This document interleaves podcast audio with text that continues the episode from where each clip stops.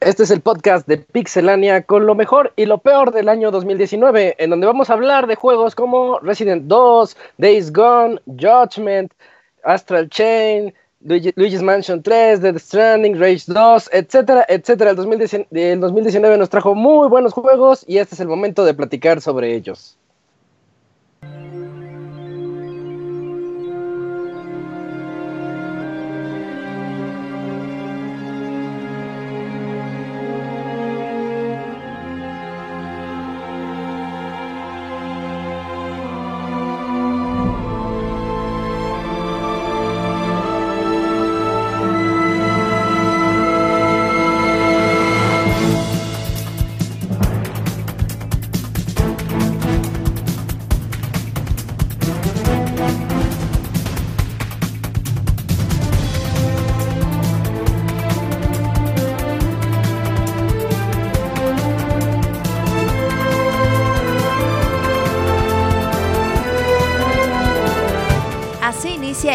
Podcast, con la información más importante del mundo de los videojuegos.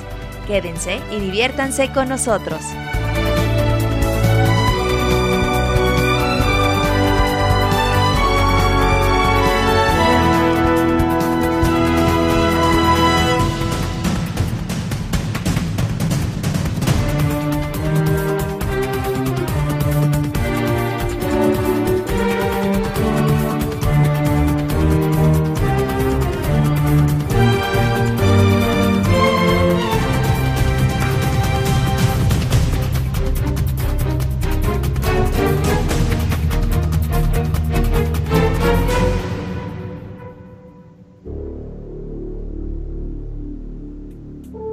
Un saludo a todos los que nos escuchan. Como todos los lunes estamos aquí en el Pixel Podcast para hablar de lo mejor y lo peor de los videojuegos. Y pues este es un podcast muy especial porque como todo fin de año platicamos de lo mejor y lo peor de ese año. Hoy, hoy toca el 2019 y pues vamos a hablar de un montón de juegos. A mí me sorprendió cuando estaba viendo la lista eh, que fueran tantos. Así que pues vamos a darle un poquito de prisa a la presentación.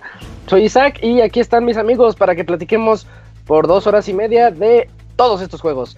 Quiero comenzar platicando con Dakuni. ¿Cómo estás, Dakuni? Buenas noches. Hola, Isaac. Buenas noches. Pues bien, aquí ya entusiasmado para hablar de todos esos juegos que no jugué, pero que mis demás compañeras sí lo hicieron. Es que sí, las complicaciones de estar casado, ya saben, o sea, no, lleva muchas desventajas. La bendición también.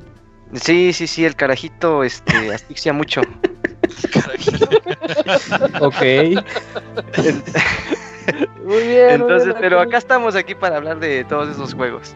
Muy bien, perfecto. Qué bueno que estás aquí. También tenemos aquí en segundo lugar al Pastra. ¿Cómo estás, Pastra? ¿Qué onda, Isaac? Pues aquí acompañándolos nuevamente. Y pues no, no es el único este de Acunie que no ha jugado toda la lista de, de, juegos que tenemos por ahí. Pero sí, por lo menos yo creo que a lo mejor la mitad por ahí sí Sí, sí la jugué, entonces vamos a ver qué tal, qué tal están. Ah, sí, en promedio, en promedio, unas, unas cinco horas cada uno. eh, bueno, ya es suficiente para platicar de ellos. También tenemos aquí al Camps. ¿Cómo estás, Camps? Buenas noches. ¿Qué tal, Isaac? Pues ya es el penúltimo podcast en el que, como ya mencionaron, pues hay muchos juegos de que hablar. Y pues igual me sumo a esa lista de los integrantes del Pixel Podcast que no jugó mucho, pero ahorita estaba checando la lista y dije, mira, sí jugué más novedades este año que el pasado. Ah, eso es bueno, eso es bueno, te, diste más tiempo para este hobby que tenemos bien. Eh, y también tenemos aquí a Eugene, ¿cómo estás Eugene? Buenas noches. ¿Qué onda Isaac? Muy buenas noches. Creo que ahora sí jugaste muchos. Y para no quedar mal, eh, yo también me sumo a esa lista de las personas de no mames, no jugué jugué menos de la mitad de los juegos que tenemos en la lista, pero ay, cómo los disfruté. Oye, pero ese menos de la mitad han de ser unos 10 juegos. Fácil si te echaste 10 de todos estos. Eh, bueno, pues lo veremos a lo largo del programa, pero pues yo creo que me, que me eché uno de los más largos que están en la lista. eh, que creo que fui el único de todos los que estamos aquí. Kingdom Hearts. No, no, no. Eh, Voy, eh, pero Fire Emblem. Sí. Fire Emblem. Fire Hola, Emblem. bye. Viene, No, ah, fíjate, que se ve Fire el Emblem, tráiler del. DLC, entonces aguas. Sí, Así sí. que tengan Kingdom, cuidado. Kingdom Hearts, Kingdom Hearts, de, de hecho, pues no, no, no, no dura tanto como los anteriores, pero pues bueno, me, me gusta mucho este programa. Bueno, perfecto. Y también ya lo escucharon, ahí anda el Pixemoy. ¿Qué oles, qué oles, Moy? ¿Qué hables, ¿Ya qué hables? mejor? Pues sí, aquí ya, sí, ya un poquito mejor, claro que sí. Pero sí, es- ando viendo, sí, yo sí, igual, yo sí estoy de que nomás jugué como dos de esta lista, pero, pero pues sí, o sea, Nosotros no bien. hacemos No, podcast. Pero como buenos expertos en videojuegos, vamos a hablar Claro. de los juegos que no jugamos. Claro, Hashtag vamos a hablar de lo que no sabemos. videojuegos. Ajá, sí, porque Claro eso hacemos que los sí. expertos. Eh, Aquí Claro, tenemos un, un, un reseñador por cada juego, eso es lo bueno. Entonces sí, sí se llena, aquí, aquí sale. Y pues en último lugar, pero no menos importante, eh, Pixel, Pixel Robert, Robert Pixelania, ¿cómo estás Robert? Buenas noches. Ya están muy bien, un saludo a todos los que nos escuchan. Fíjate que esta presentación me da idea para ver quién va a estar y no para la otra temporada del Sí, podcast, ¿verdad? Sí, se Sí, están sí. de cabeza a todos. O sea, tenemos un podcast de videojuegos y salen con que no he jugado, pues. No, y amigo. la verdad, ahora, la verdad sí yo no sé nada, pero, pero soy honesto. Pero estoy Y, aquí, ah, pues, ajá, bien, ¿no? pero, pero estoy Sí. aquí, ajá. Ahora, ahora sí vas a aplicar tu. No, ¿Cómo dices? ¿No mantengo huevones? Sí, sí, sí, sí. Entonces, pues ahí estaremos abriendo convocatorias para para Esperen renovar este podcast, Simón. Uy, imagínate. Se va a Presenta el llenar Moy ahí la. el Moy llegó y nos no, es que llegué justo cuando hicieron el, el cut, de que dijeron, vámonos, vámonos, que ahorita ya vamos al aire, pues por eso no dije nada. Está bien, perfecto. Pues es momento de irnos a hablar de todos estos juegos.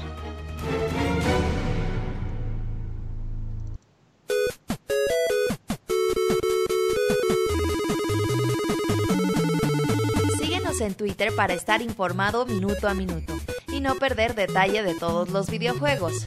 Twitter.com Diagonal Pixelánea.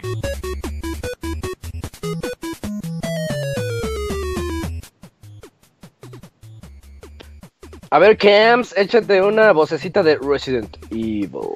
Resident Evil 2. ¡Wow! Eh, con ese es el juego con el, eh, que tenemos para comenzar este podcast 2019 con lo mejor y lo peor.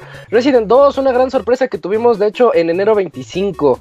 Eh, sorpresa, sorpresa, pues ya sabíamos que iba a estar bueno, ¿no, Julio?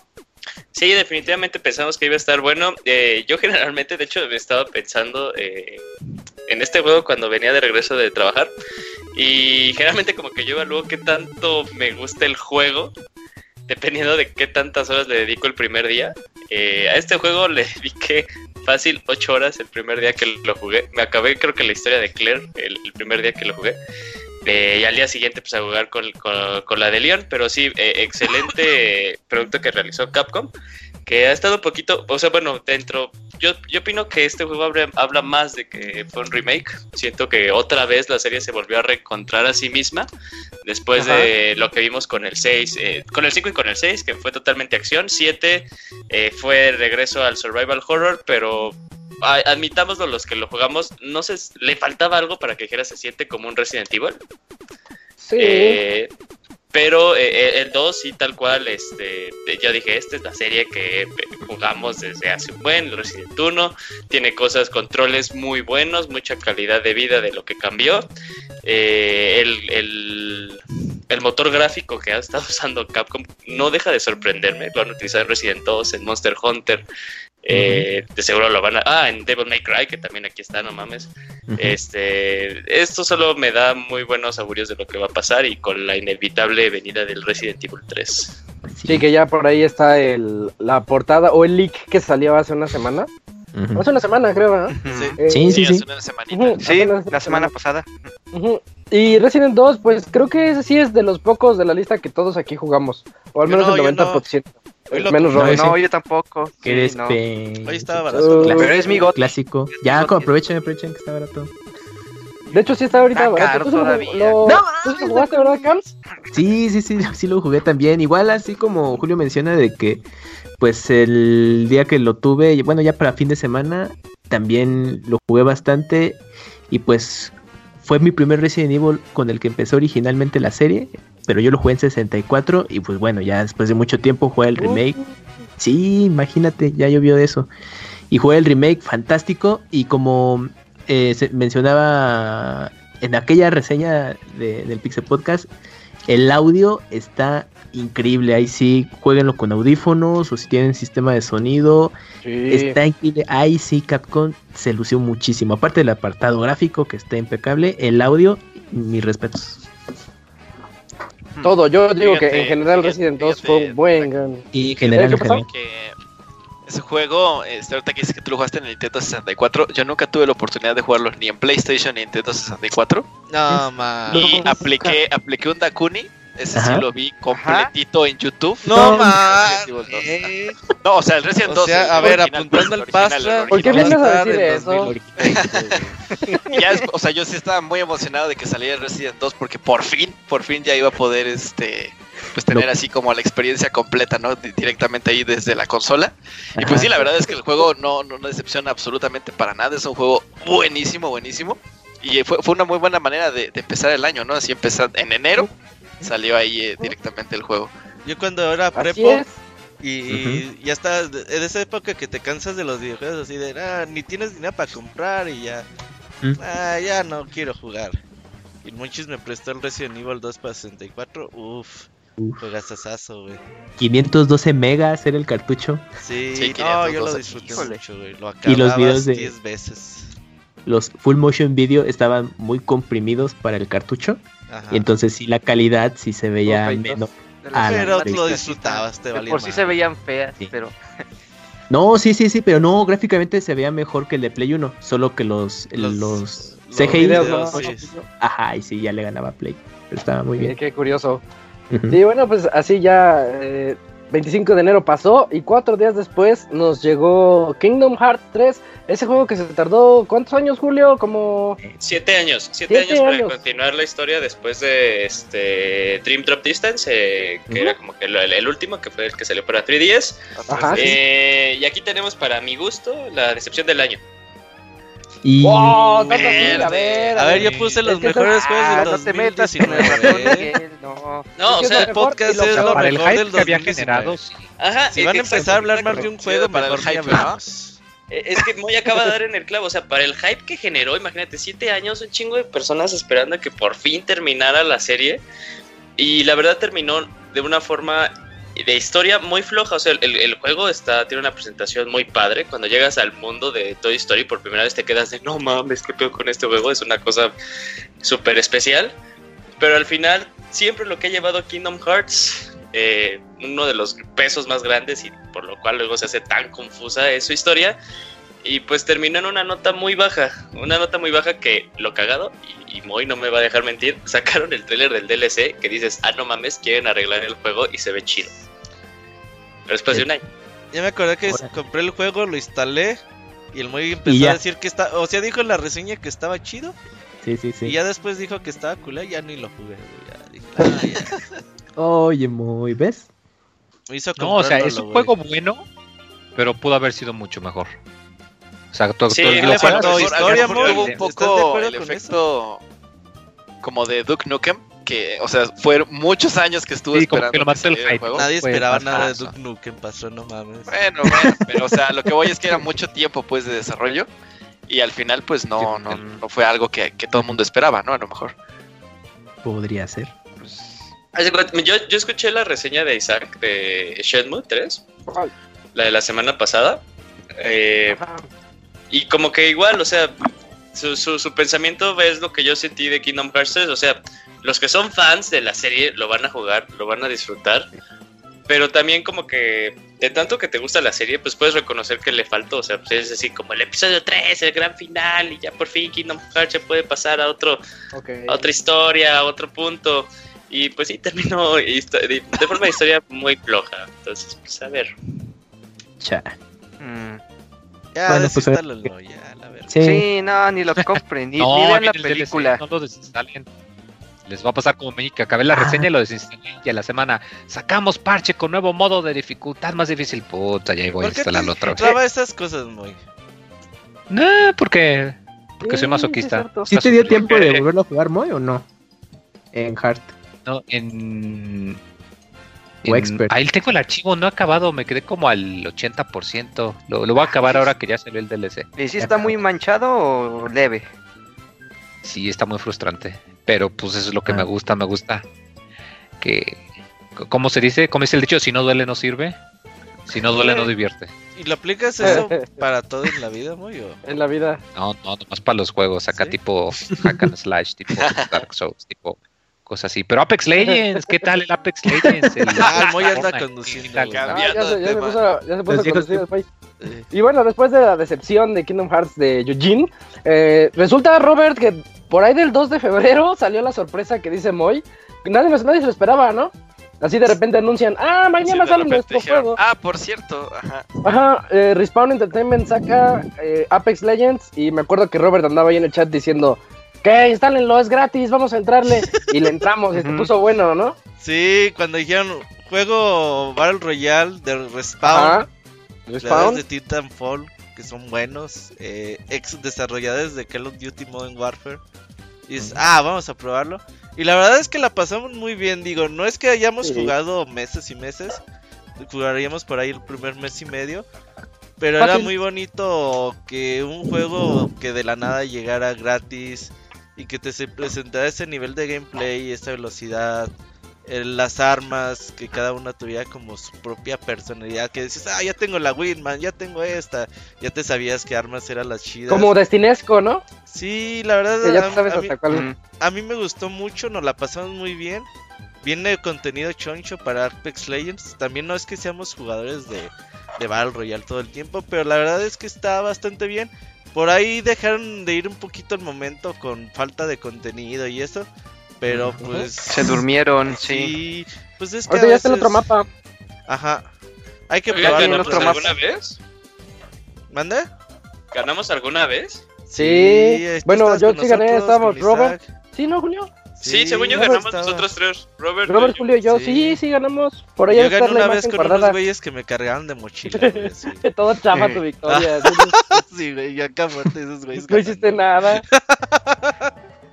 Aplicó Pero... un Ivanovich, así el maestro del disfraz. No, pues sí mataría a dos, tres güeyes y luego ya la última ronda me mataron y esos güeyes rifándose. ¿Han visto el, el, meme de Baby Yoda que dice, yo aquí viendo cómo mi equipo gana? ah. viendo cómo ganaban los demás. Muy bueno, Apex Legends, jueguenlo. Si no lo han jugado, jueguenlo. Hay que descargarlo otra vez. Yo me acuerdo que lo quité porque no tenía espacio para jugar. Yo lo tengo, yo lo tengo listo para la reta siempre. no lo he usado en meses. Hay que Y luego las clases, cada personaje tenía sus habilidades, eso estaba chido. Algunos eran tanques, curadores. Ah, sí, se ponían eh, estratégico. Me acuerdo que invitábamos al Fer y el Fer elegía a la chinita esa que hacía portales. entonces, cuando entrábamos, el portal nos ayudaba a salir. Ándale, la o al cono que nunca sabía nada, güey. La amiga de Tracer. Güey, o sea, ha sido de los, de los juegos que luego nos da risa cómo si podemos jalar al cono para que los juegue con nosotros. Porque hasta se, o sea, me acuerdo que se metía al chat y decía, pues, ¿qué onda? ¿Cuándo vamos a jugar el Apex Legends? Ah, me llamó la atención, sí. Ah, que decía, ¿qué onda, Robert? Pues, ¿qué onda? Vamos a jugar el Apex. Nada más me conecté por eso. y ya ves. No, sí hay que regresar, hay que en estos días de vacaciones. Estaría padre para para probar ese nuevo mapa. Sí, sí, sí. Y después, el 15 de febrero, un día después del amor y, el, del Día del Amor y la Amistad, nos llega Metro Exodus. Esa, bueno, para los fans, larga entrega que estábamos esperando. Se tardó un ratito, pero bueno, nos entregó el final. Finalmente ya pudimos ver en qué termina esta historia de Metro, que pues comenzó con un ataque nuclear y todos estaban pues precisamente en el subterráneo de Rusia. Y pues ahorita, como lo dice el nombre de Exodus, pues quieren hacer el éxodo, quieren salirse ya de ahí, quieren encontrar nuevas zonas, van explorando, nos presenta, eh, me acuerdo que la reseña lo dije como mini mundos abiertos, en donde pues haces ese mini mundo abierto y ya pasas al que sigue y cada uno te da una personalidad diferente, muy muy padre. Y yo sigo diciendo que Exodus eh, ha de ser los mejores gráficos que vi en este 2019. Eh, muy bien realizado, con errores. Me acuerdo que tenía errores cuando salió. Ah, para mí no, pero para las consolas, es que yo lo jugué en PC, en PC no había broncas. Se ve que el juego fue hecho para PC, pero todos los de las consolas en Play y Xbox, ah. un montón de quejas de que no jalaba, se pausaba y tenía broncas. Y creo que ahorita ya está, ya, ya quedó un, mes o un dos, dos, meses después, ya lo dejaron listo. Y empecé a ver tweets de gente que sí decían, oh, sí está bueno, oh, sí me está gustando. Y digo, qué padre. Es que, es que de hecho sí, sí, Exodus sí se merecía, se merece de hecho un poquito más de... Por lo menos la nominación. Nombre. A lo mejor la, nominación sí. De hecho, este, a mí en lo personal sería mi Goti si no fuera por otro que está aquí en la lista. Eh, por otros dos. Pero sí, Metro por otros 15 que están aquí en la lista. Por otros 20. si, quitáramos 25 juegos de la lista, sí es Goti Eh, Oye, pero sí, efectivamente, bueno. Yo lo compré así también cuando está bien barato. ¿Ocupo jugar los otros o no? No. No, bro, dice porque sí te ponían en contexto en ese juego. Es que el, el 1 y el 1.5, ya se me olvidó, Last Light creo que se llama el, 1.5. Ajá, eh, es una historia por sí misma. Entonces digamos que ya se acaba y ya viene la de Exodus. Ah, Eso sí, hay detalles, por ejemplo, Sí, sí, por ejemplo, hay, hay un compañero que trae una lesión de guerra y tú dices, ah, me acuerdo de cuando te hicieron esa lesión de guerra. O mm. detalles, ¿no? Que te dicen, Artiom, eh, ¿te acuerdas de cuando estábamos bebiendo en no sé dónde? Y dices, ah, sí es cierto. Es que tiene una... Pero, pero algo fundamental no. No, no, es, es más... O sea, si eres fan lo vas a disfrutar más porque entiendes las referencias, como de Witcher. Cuando, cuando ya te ah, los otros y... ¿ves? Pero no pasa nada, jueguen Metro Exodus, yo se los recomiendo a todos. Está muy padre. y, y, después, eh, este le tocó a Robert. A Robert le tocó reseñar el 22 de febrero salió Anthem. Anthem, otro juego que se llenó de quejas, Robert. Sí, fíjate que yo hice el podcast de lo mejor y lo peor del 2019 y cuando quedan como 40 juegos dije, ay no, voy a dejar nomás los juegos buenos. Y no sé, y salió Anthem, güey. Y salió Porque empecé a quitar de abajo hacia arriba. Lo único al que le gustó Anthem fue, fue a ti, ¿no, Robert? Es que en realidad el gameplay no está malo, Pastra. No, o sea, yo, yo, jugué también, ahora sí que jugué las 5 horas de reglamentarias del Anthem. Y el gameplay, el gameplay está bueno. Está cabrón. Está, bueno, está divertido, ¿no? Estar ahí con. Te diviertes, bien chido. Sí, sí, sí. Ojalá y en Breath of the Wild pudieras volar así, güey. Como en pinche Link, güey, como en Anden, güey. Así que te vayas por uh. todo el puto mapa, estaría cabrón. El pedo de este juego es que. Pues les faltó tiempo para desarrollar misiones, para desarrollar contenido, para pulir cosas, mejorar servidores. Y salió extremadamente precipitado, güey. Entonces el lanzamiento, pues fue un desastre, güey. Oye, Robert, ahorita que mencionas ese punto. Ahora que mencionas ese punto de que les faltó tiempo, bueno, en general creo que sí se echaron varios años, pero yo sé que igual era un proyecto ambicioso que crees que con un año más hubiera salido, pero ya con vísperas de nuevas consolas, hubiera tenido... el año sí les hubiera venido bien. Es que mira, les pasó mucho como Street Fighter V en su momento.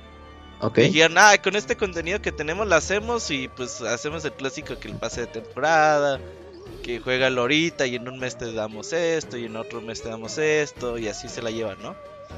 El problema es que neta, o sea, jugabas, güey, y eh, llegaba un momento en que te sacaba, güey, así de, no, pues error de servidor. Y el pedo es que la misión no se guardaba ni nada, güey, entonces era repetir y tenía uh, demasiado, para hacer un juego de acción tenía el clásico diálogo así, demasiado de Bioware y todo el pedo. Entonces sí, era así como que ya, güey, déjame ir a volar a gusto, güey. Ya, nomás dime a dónde ir y a quién marrear y con eso tengo yo. Pero no, güey, y que no, y que ve con el herrero. Y no, güey, ahora regrésate con esta bien. Ah, pues ahí te tenían todo el pinche tiempo. Ah, sí, era una lata estar ahí en la base y estar hablando con todo el mundo para sacar una misión. Exacto, güey, es el mm. Y entonces ya le dabas 30 horas y te das cuenta que ya no había más, güey. Así como que, ay, ya, sí. ya no hay más que hacer. ¿Qué decías, Julio?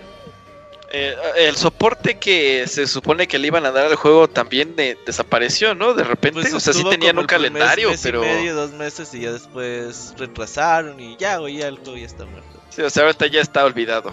Sí, güey. ¿Cuánto cuesta? ¿100 pues, pesos? 100 baros, 100 baros. no, no más. ¿Qué decías, Julio? Yo nada, amigo, no, que te habló Jorge. No, yo, yo fui el que te. Sí, sí, Ya hablan igual, ok. Muy bien. Pero cómprelo, yo por 200 pesos les, da 20 horas eh, buenas, 25 horas buenas. Por 200 pesos sí vale la pena. O sea, no es ah. como Destiny que le metes 50 y ya después te, le puedes meter otras 100 horas sin pedo. Aquí le metes 20 y ya lo apagas. Muy bien. Y, llega 8, 8 de marzo, Julio. Eh, sale Devil May Cry 5, un juego que yo vi que a todos los fanáticos de este de esta saga les gustó. No, no leí alguna sola queja de Devil May Cry. Sí, de hecho, fíjate que este, ahorita estaba eh, eh, pensando que por qué, por qué Devil May Cry no se hizo. Más bien, ¿por qué no se habló mucho más de Devil May Cry 5 a lo largo de todo el 2019? Pese a que Resident Evil 2 sí, o sea, se quedó muy marcado todo el inicio. Y yo creo que tal vez se pueda deber al siguiente juego que esté en la lista, de que se lo comió totalmente.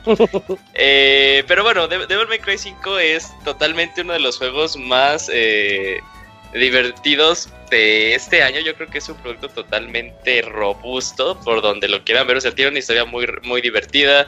Eh, todo el, el gameplay por el cual es conocida esta serie aquí está. Eh, y aparte con esa gran variedad de tener tres personajes diferentes y que cada uno se controla de, su forma pues única, pues le, da eh, esta rejugabilidad tan, tan, tan, tan, tan intensa que siempre ha tenido esta serie.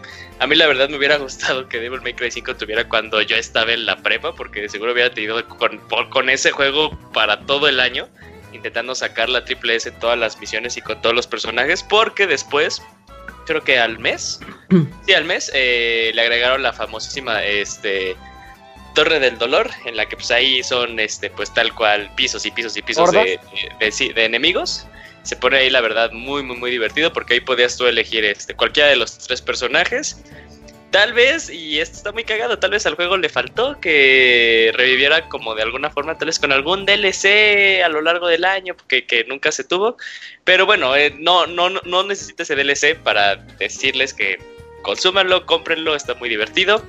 Eh, por alguna razón se, se, se, se, lo comió el tiempo para este juego, para un producto tan bien desarrollado, no como antes.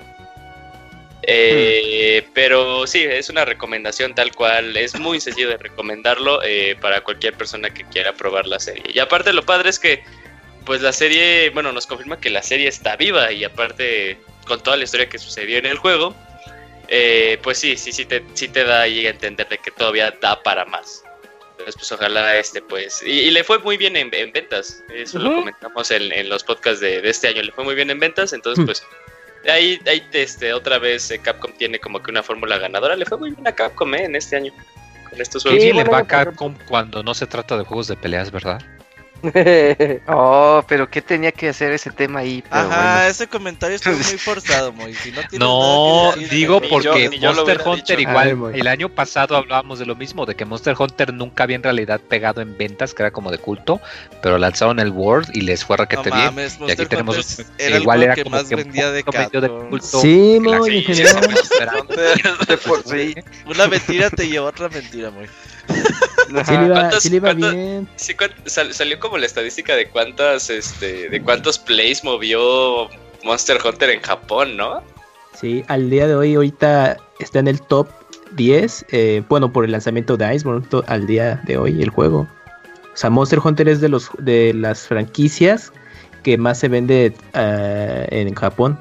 Sí, bueno, que alguien le pase una, una, soga muy para que lo saque de esas arenas movedizas así inmediatamente. Y donde agarró, digamos, un segundo aire nada más para cerrar el tema de Monster Hunter, en América también le ha ido, le ha comenzado a ir bastante bien en cada entrega, que es por eso que pues, la serie sigue llegando por acá. Ah, y no les pegues a los caídos, no seas culero. perdón, muy perdón, nada más para acotar. Pero está muy divertido, pero tú tienes opiniones, este, sí fuertes sobre, bueno, no fuertes, pero eh, diversas sobre Devil May Cry 5, ¿no, Isaac? no hizo clic contigo. Ajá, yo sí tuve el problema, pero es de toda la saga. Yo he jugado el 1, el poquititito el 2 y ya me salté el 5 y no, no, no me gusta. no. Ese, esa forma de, de pelear del juego, de hecho se me hace tan básico, tal vez ese es el problema conmigo, lo veo súper básico. En el 5 me molestó que había un jefe así lejos y yo me la pasé disparándole. Dije, a ver si se me acerca. Entonces, pum, pum, pum, pum, pum. Y lo maté con mucha paciencia, estilo Dark Souls. Ah, así, disparo y veo cómo le está bajando la barra. Pues no tengo necesidad de acercarme. Ah, ¿no será eso que tal vez juegos como Dark pues Souls te, han acostumbrado? Robert, pero me dieron eh, clasificación S. Uh, ¿Por qué no te pegó ninguna vez? Y dije, pues no me pegó. Le hice pues decidiste jugar chafa como Monchis, pero. Sí, eso, eso me dijo Julio. Me dice, es que tienes que probar todo lo que te ofrece el juego y acá. Y digo, es que no hay necesidad. El problema que yo tengo es que no hay necesidad. y como no hay necesidad, pues no le entro. Y, sí, es que es, es, muy. Una de las magias que tiene toda la serie, que sí se lo comenté, se lo comenté Isaac, es que, este, por ejemplo, a Isaac Bayonetta es uno de los juegos que más le ha gustado. Y un juego como Bayonetta, este, pues te, te tiene pues un eh, definido cómo es el combo, ¿no? Te dice, ah, pues son cuatro veces A, dos veces B, vuelves a poner X y así, como que terminas todo el combo. Y en cambio, en Devil May Cry, pues nada más tienes con dos botones, con dos botones para hacer todos los combos. Lo que lo hace diferente a Devil May Cry, eh, a, comparación de Bayonetta, y lo que lo hace luego muy interesante y como que muy fluido, es que es como con eso, con tan pocos inputs que le pide al jugador aprenderse, cómo el jugador los puede hacer los más largos posibles para que uno no se le baje el, rank que tiene este con la calificación. Porque sí, de hecho, eh, sacar ese es muy fácil en Devil May Cry. Sacar triple S, mm. eh, ahí es cuando ya está, ya, se empieza a poner la cosa muy complicada porque el triple S lo que te pide es, uno, pasar el menor tiempo de, este, posible en el suelo. Dos, pues tal cual, o sea, tienes que hacerle juggles a los enemigos lo más que puedas para poderlos este, matar. Y tres, como aparte, un combo relativamente débil puede matar al enemigo y cuando el enemigo toca el suelo, pues ya desaparece, es cómo le vas a hacer para que ese enemigo no toque el suelo y tú lo puedes seguir haciendo los juggles el suficiente tiempo para que puedas mantener la triple S. Y luego aparte cuando son como más de cinco enemigos es, ok, ¿cómo le vas a hacer para que ya con un enemigo ya tienes la triple S? ¿Cómo vas a seguir manteniendo esa triple S con los otros cuatro para que al final si tu evaluación se quede en la triple S y ya puedas seguir a la siguiente parte? O sea, es lo que lo hace como que ahí el, esa dificultad que Devil May Cry le puede ofrecer al jugador si siquiera decírselo. Es así de, ah, pues juégalo, no hay problema, es un hack and slash. Pero si quieres Juégalo como tú quieras. La verdadera dificultad, entre comillas, ahí se encuentra en sacar la triple S y también pues pasarlo en la, en la dificultad de Dante Mostai. Oh, ya. Bueno, pues es que sí, es cuestión más de, de fanáticos y que le saben.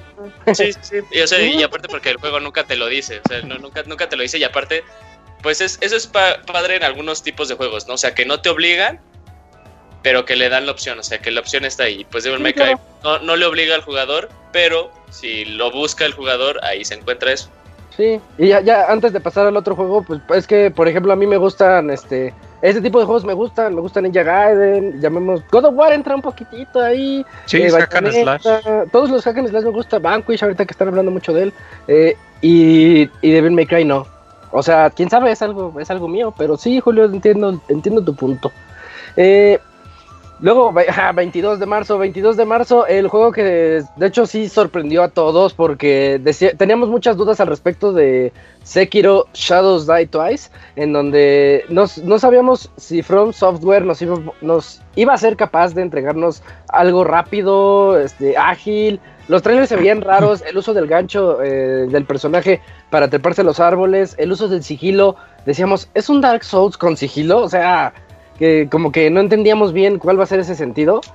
Y nos acabó sorprendiendo tanto aquí en Pixelania que le hicimos su especial unos cuantos meses después. Y quedó padre yo para, pues para no meterme a hablar de todo lo que es Sekiro, yo mejor los invito a escuchar el, el especial que nos echamos. Pero pues creo que aquí algunos de nosotros ya tenemos nuestro goti. ¿O no, Robert? ¿Tú qué opinas? Sí, yo a mí cuando tú me dijiste, oye, juega Sekiro, es de parry. Te va a gustar, tiene puro parry. Ah, cabrón, a ver.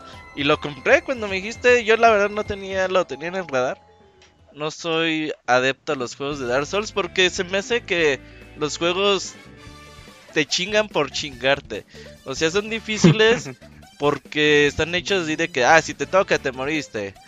Y pues no, güey, pues o sea, eso a mí no me gusta. Pero Sekiro, la dificultad es, radica en qué tan hábil seas para meter las guardias, para encontrar las mecánicas de los enemigos. Y eso me gustó mucho. Dije, bueno, tu personaje es eh, rápido, es ágil, puedes bloquear lo que te pongan.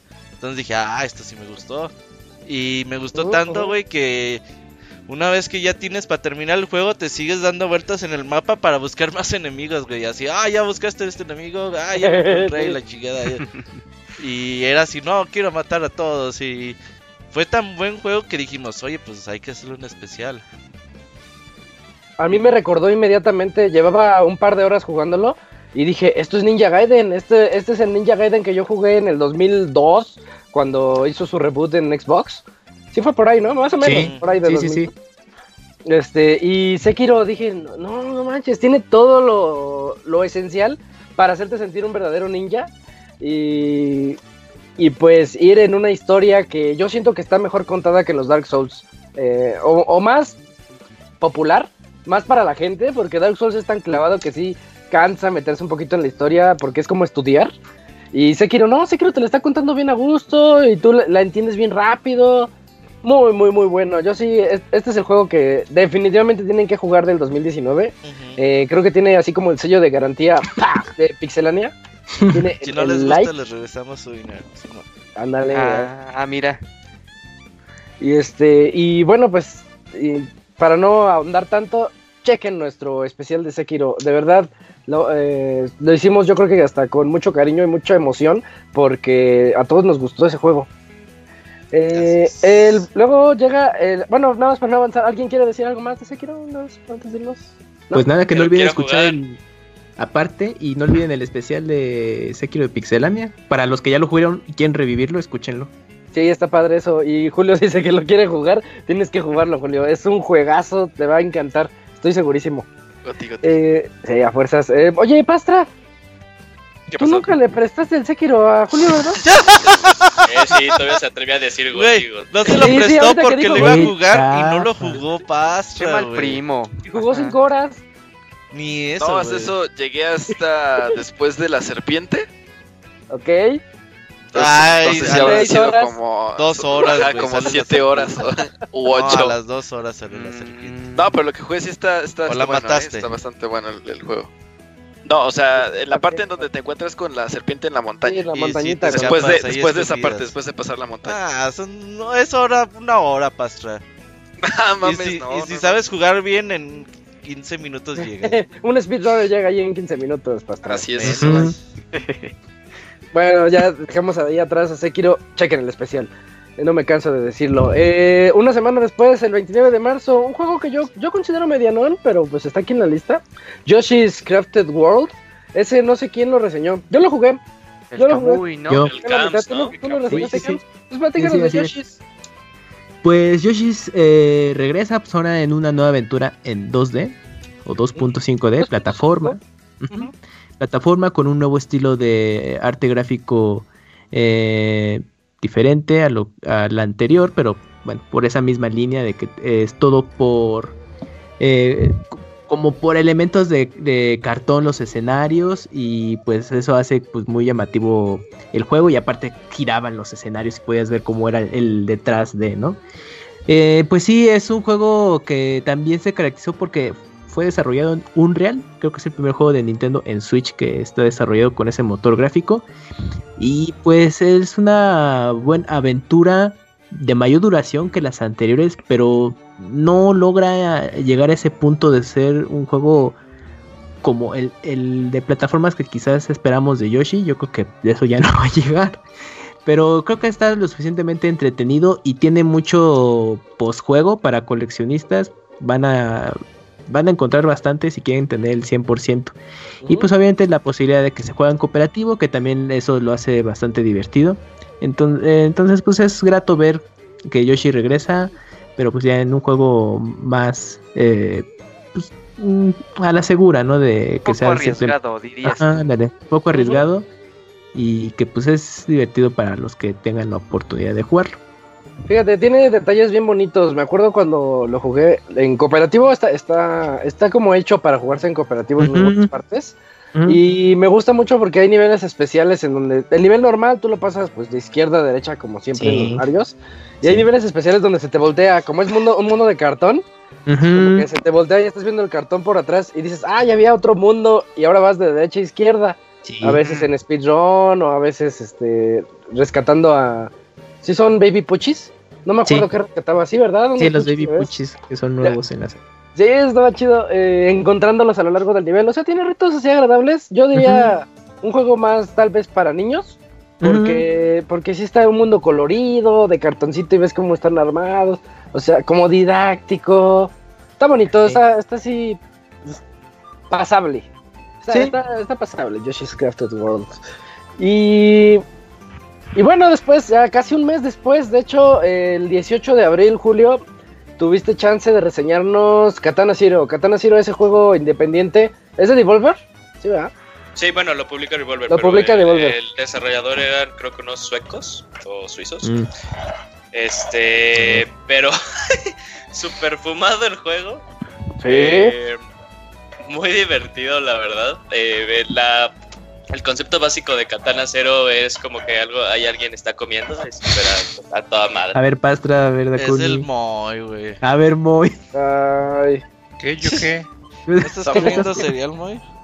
En su cacerola. ah, no, no era yo, era yo, perdón, ya. ah, Dakuni. El yogur, el yogur. Hay que le eche la culpa al móvil, no digan nada. Ah, sí, no digo nada. Pero era ese sonido como de que sabes de que ya te acabaste los frijoles, pero aún así le estás rascando porque... A la cacerola. Ajá, a la cacerola. No, sí sale, sí sale.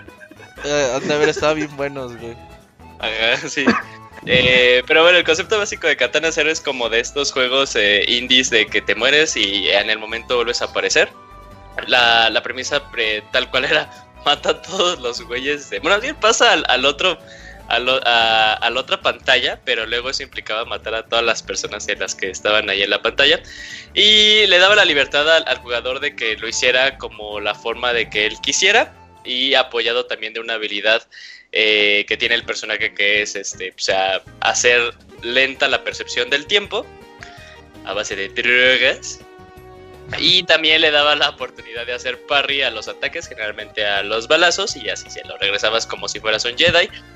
Eh, pero también algo que lo, que lo hacía muy interesante era la historia, una historia que de seguro eh, Kojima no estaría nada celoso del guion porque eh, está, muy fumado como él. Y fíjate Isaac que luego tiempo después como todo, imagínate qué tanto, qué tan este, pues como grande en realidad era y nosotros no lo no, no le dimos como que esa percepción al inicio, que el juego tiene tres jefes secretos. Mm. Tres. Spoiler, güey. Eh, sí. No, son secretos, son optativos, güey. No, no, no, pues ya no son secretos, güey. ya, no son secretos porque ya los, ya los, ya los revelé. Pero, eh, de hecho, e, esto también lleva eh, muy de la mano algo que había dicho en la reseña. Eh, en, durante la historia, pues al, al, personaje, a ti se te da la opción de, de contestar eh, los diálogos que se te proponen Luego de hasta tres opciones tienes tú para contestar y tienes una cuarta escondida que no lo sabía. Eh, pero ahí, ahí está la opción porque también es un juego que también le invita mucho la, rejugabilidad a, la persona. Uno para ver qué otra cosa dice el, el, eh, personaje, el NPC. Si tú le contestas como de otra forma la que le habías contestado por una, eh, por una vez, incluso si quieres este, tú...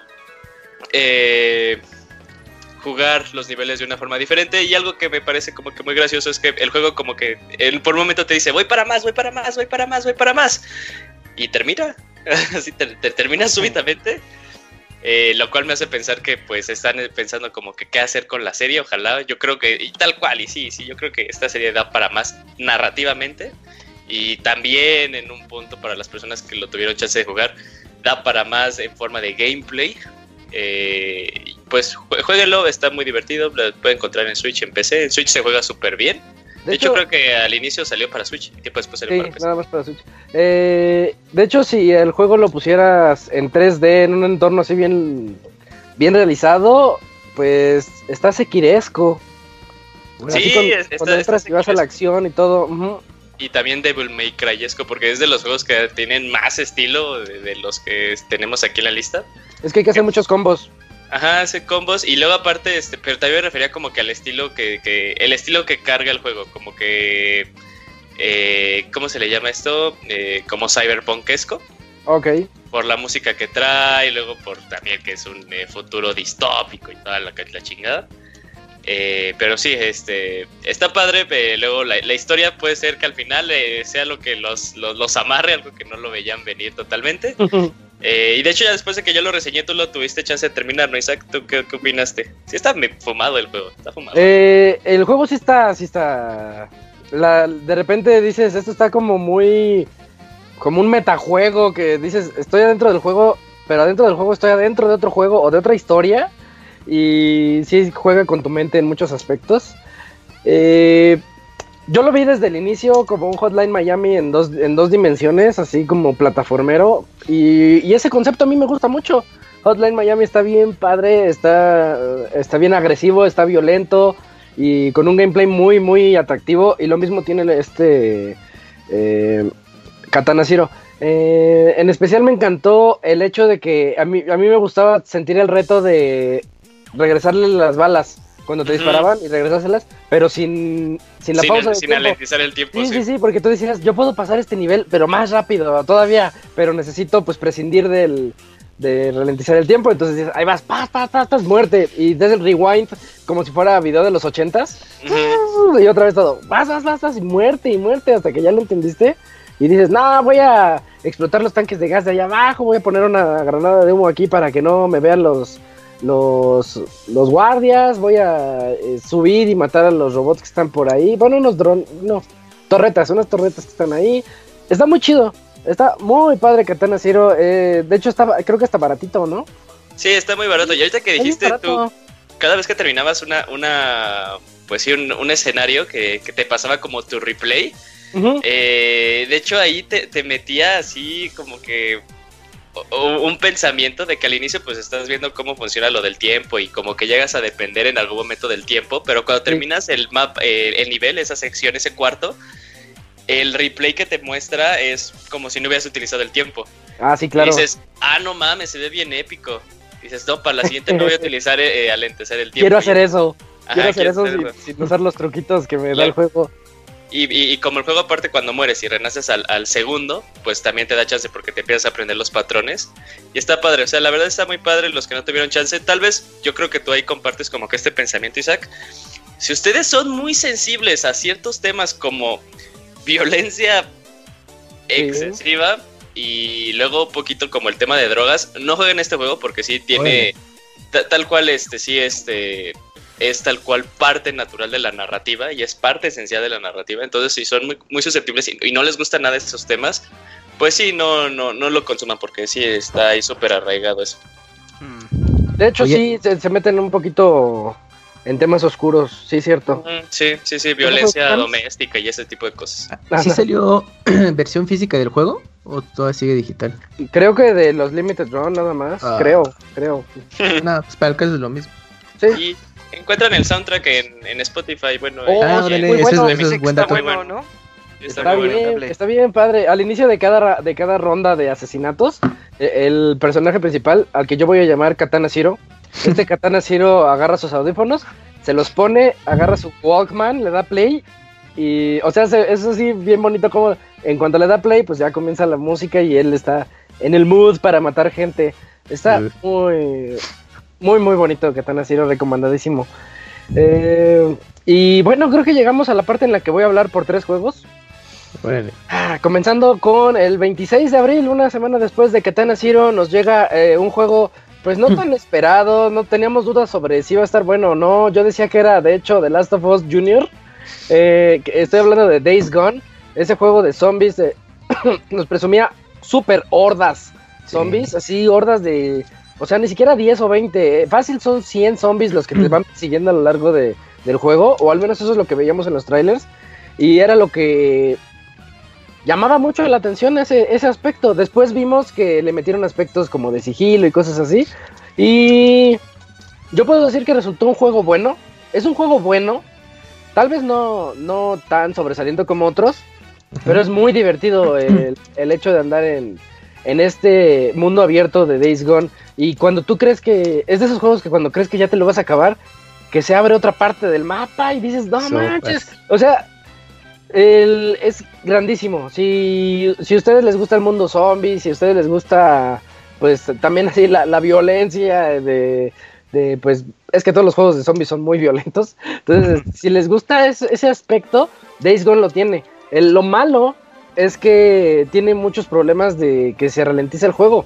O sea, tú vas este, en tu moto, vas muy rápido y chin, se empiezan a saltar los frames. Se nota mucho, se nota ese bajón de frames. ¿Qué se lo arreglaría? No lo sé. Yo creo que no.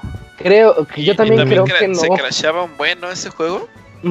Tenía esos problemas de, que se crasheaba, ya lo iniciabas otra vez.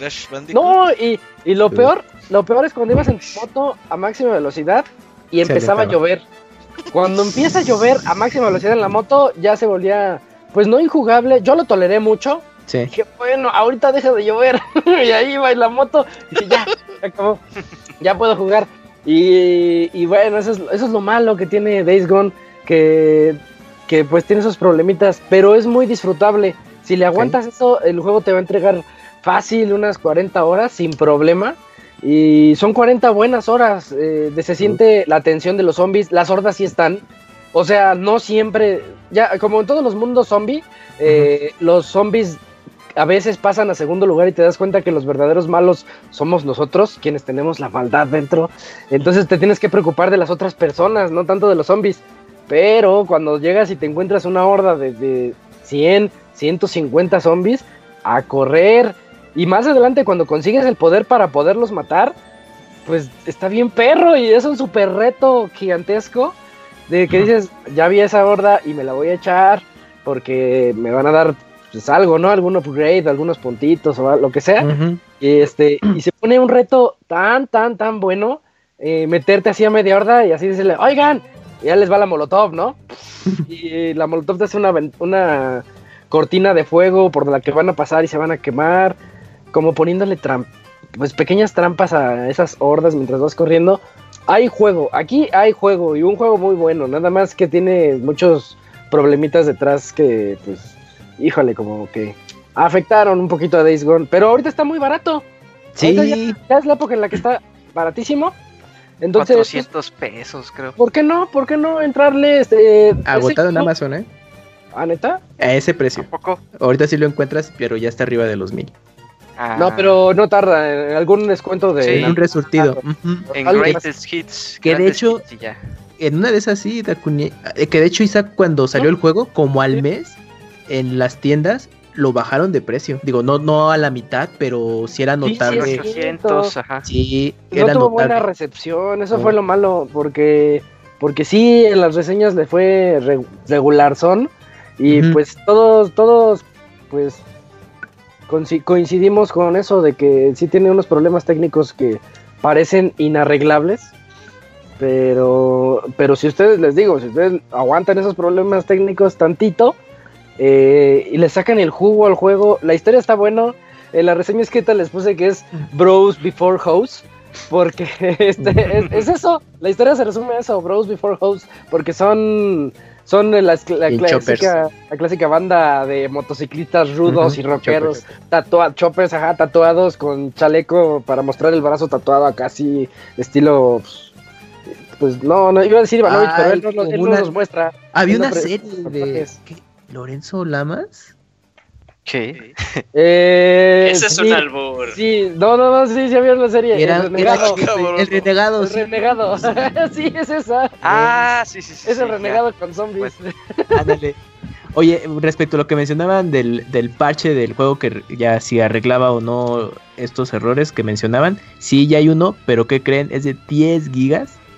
Y justo ese parche ya... Leve, ya corrige, ya, ya corrige lo, el, desempeño del juego. Yo creo que ese, eso que mencionabas de que con la lluvia se lentaba, probablemente ya, ya no pase. ¿Tendrás la fecha de cuándo salió el parche? Eh, pues fíjate que esto es de mayo. ¿Mayo? Y no, lo corrige a medias, porque yo lo seguí jugando todavía ah, todo el mes de mayo. Y lo corrige así como o sea, sí, sí lo hace más jugable, digamos, ya. Ok, ok, ok. Pero ya, si lo dejaron ahí, todavía se podía ya más. que jale perrón, güey. O a PC, ves que ahorita ya también está el rumor de Horizon. Ah, ya. Y ah, ya, Play se está bien, abriendo. Pinche Play, güey, ya quiere vender Ya quiere hacerle como Xbox, güey, ¿te fijas? Sí. Parece que bueno, qué bueno. Pero aplicando la Nintendo. que dio ese güey, y le aplicaron la misma. Le aplicaron manchados. Sí sí, sí, yo detesto eso porque ya no son exclusivas. Ya no, ya sí, ya, pues ya, pues, eso ya, el chiste es vender. Aunque compren los de PC Gamers a 200 pesos, pues es una feria, güey. Oye, pero, Oye, pero Days Gone en PC sería muy padre, ¿eh? Sin ningún problema de que tiene técnicos y gráficamente, la verdad, se defiende muy bien Days Gone. Entonces, este, en PC es su, sería su casa. Y los desarrolladores comentaron que sí les interesa hacer secuela, ¿eh? así que aguas. Ojalá, ojalá y se le hicieran. Hay, les digo, hay como mucho juguito ahí para exprimir y, y sacar un montón de historias alternas. Sí. Sí, quién sabe, a mí me, generó adicción y eso es, muy bueno cuando, cuando tienes un juego que te hace pensar en él y quieres regresar a seguirle y todo, sabes que es bueno. Eh, siguiente juego, siguiente juego el 14 de mayo. El 14 de mayo llegó Rage 2, un juego que esperábamos los fanáticos de Doom, los fanáticos de todo lo que hace id Software en términos de shooter. Eh, y pues Rage 2 podremos decir, tal vez no decepcionó eh, como tal, porque el juego como shooter, como acción y pues como lo que es Rage, es muy bueno. Eh, nos entrega unas misiones principales de verdad muy entretenidas. Yo creo que el frenetismo que te da Rage 2 y las habilidades que tiene tu personaje para... Mm, ¿Cómo les diré? Pues tienes como una especie de fuerza Jedi donde empujas hacia los enemigos. Eres como una especie de cyborg que va encontrando nuevas habilidades en, arcas que cayeron ahí en el, en el, mundo o que dejaron ahí olvidadas a los antiguos eh, habitantes. Y eso te va subiendo el poder. ¿Qué es lo malo de Rage 2? Lo malo de Rage 2 es que al inicio del juego está el mundo abierto para ti. Entonces, si tú no vas por las, mejores, las mejoras adecuadas, este, se vuelve lento, se vuelve medio aburridón, se vuelve muy repetitivo, eso es lo malo de Rage 2.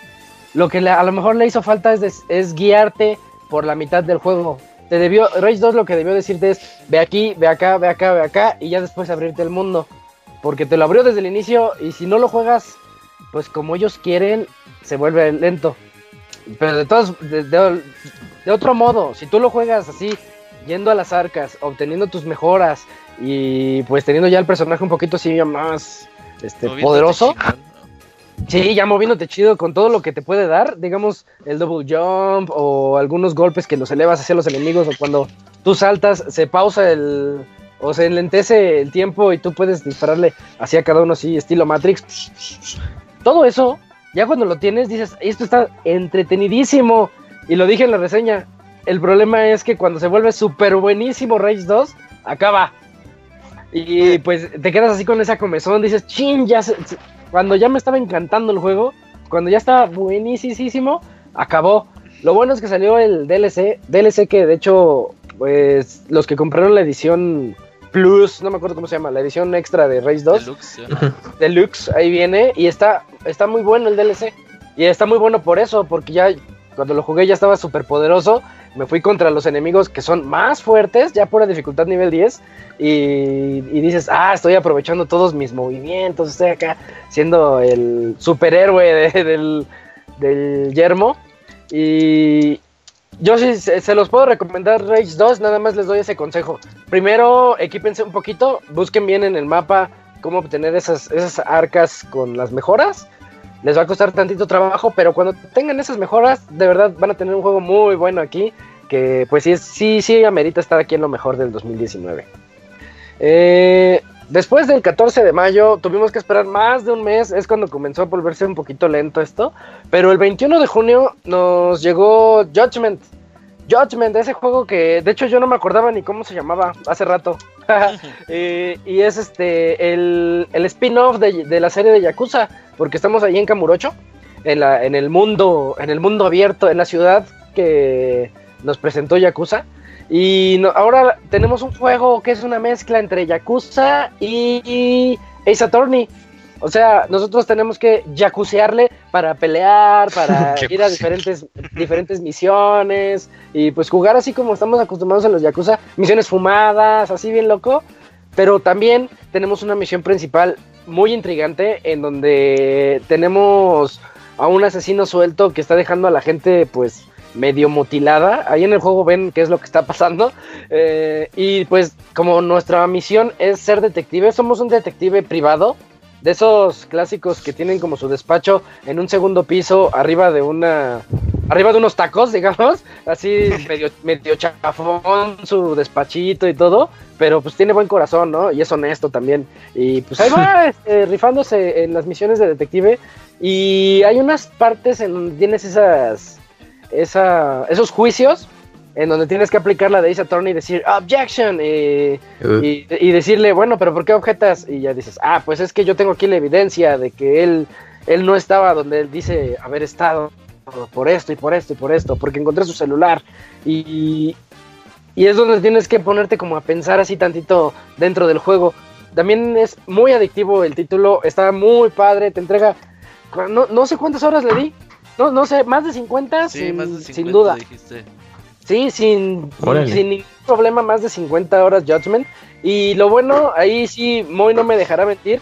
Las historias de este tipo de juegos, todos los Yakuza, son súper atrapantes. Tú quieres saber, es como novela japonesa, que tú quieres saber qué es lo que sigue, ¿no, Moy? En estos juegos. Sí.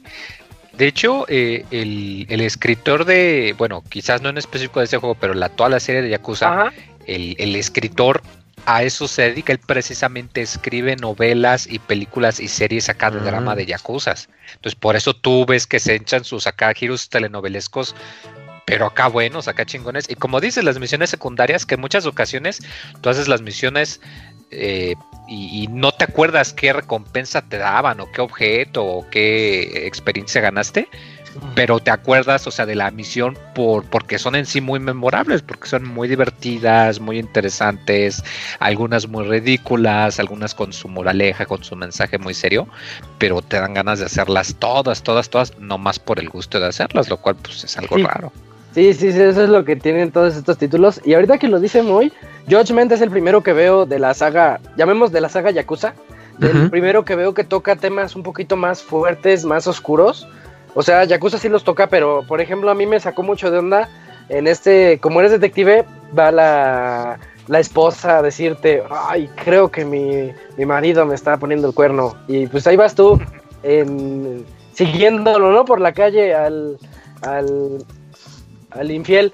Y, y, resulta que sí lo cachas y tienes que tomar fotos de cuando están entrando al hotel. O sea, esos temas están, dices, ay, órale, estoy jugando de... Se poniendo infieles. Ese, ese, ese, estoy, eh, cheaters.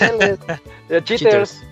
Y, y, si tienes que captar así el momento, ver los rostros cuando entran, porque si no, no vale la foto. Eh, tiene minijuegos bonitos, o sea, raros, eso es raro. No hay algún otro juego que lo haga. Aunque aquí abusa un poquito. Si hay un punto en el que dices, ah, ya lo hice muchas veces. Pero, pero está bien, está, es una buena propuesta, muy diferente a todo lo que lo que es, bueno, tal vez no muy diferente, es un Yakuza, pero con una propuesta que sí le da el giro adecuado. Yo estoy esperando mucho Judgment 2, aunque no me hubiera acordado de su nombre hace rato. Eh, Oye, además, eh, ahorita que mencionaba, muy mencionaba, perdón, al, escritor de, bueno, y responsable de la serie. Eh, bueno, es, es Toshihiro Nagoshi. Y bueno, y él, él ya tiene rato, es veterano ahí en Sega. Y me acuerdo que él estuvo involucrado en Shenmue, él era supervisor, Isaac, en Shenmue.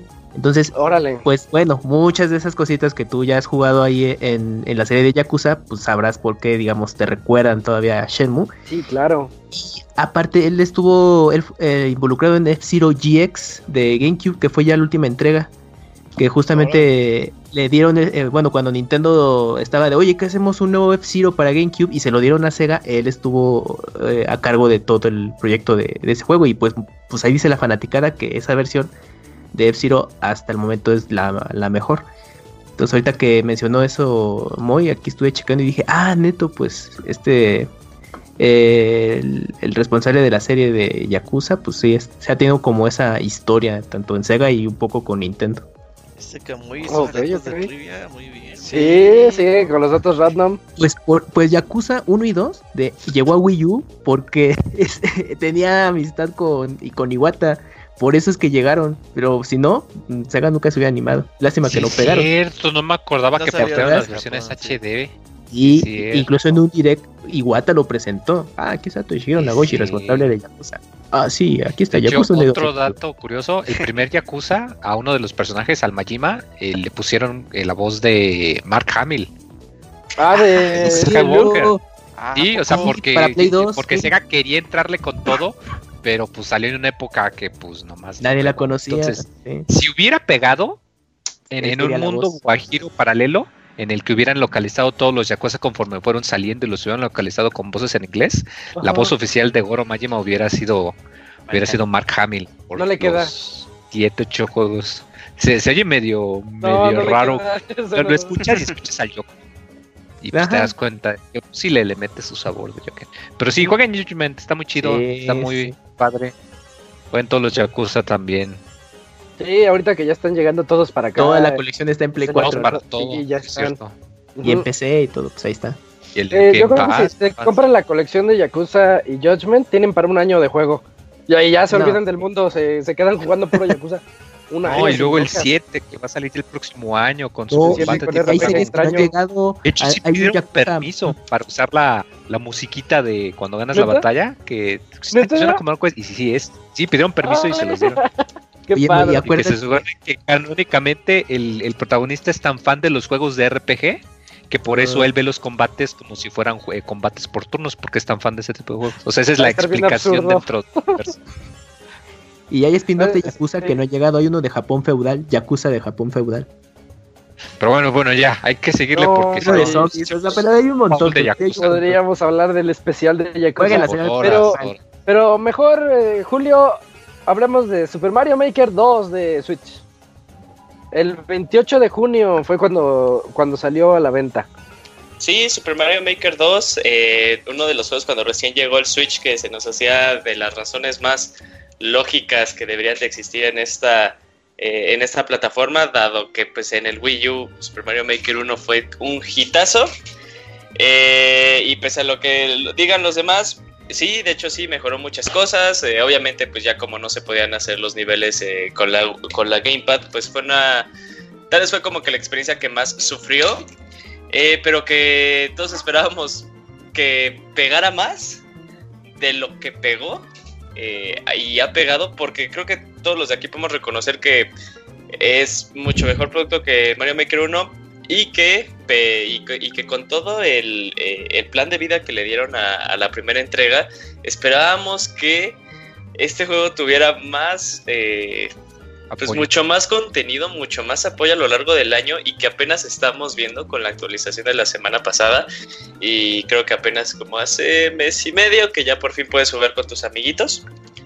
Eh, entonces, pues no sé si en realidad Nintendo tenga como planeado, bueno, yo creo que sí, definitivamente tener planeado como que un plan de vida, porque el juego está en el top 10 de los juegos más vendidos del Switch, entonces yo creo que me parece totalmente natural.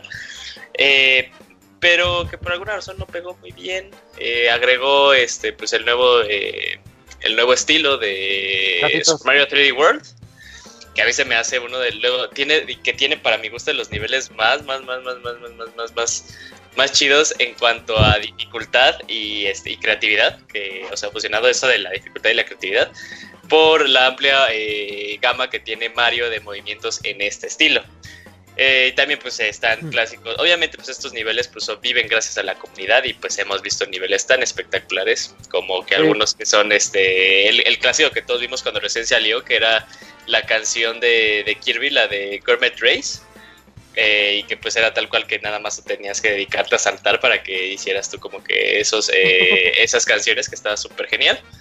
Y, que también ahorita, pues, y se, y se ha visto con la nueva actualización que ya puede ser Link básicamente y tener ataques de Link como la espada. la gente está haciendo niveles estilo Zelda, o sea, que son como tipo calabozos y que tienes que resolver esos acertijos, o sea, como que la gente se está emocionando mucho porque pues igual y un Zelda Maker no, no sería tan fácil por todos los aspectos que tienen que haber, pero que como esto está satisfaciendo y que pues imagínate sueño guajiro que en unos seis meses saquen una actualización de de Samus, por ejemplo. Bueno, estaría muy raro. Nadie quiere Se podría, se podría. Eh, yo, yo, yo, podría que de ser como una tirada de, Nintendo porque algo que a mí no me gustó fue que quitaron los este los Mystery Mushroom, que se llamaban en el primero, que eran los que transformaban a Mario en diversos personajes. Algunos eran desbloqueados por los amigos, algunos Oye, el Mario Flaco ese feo.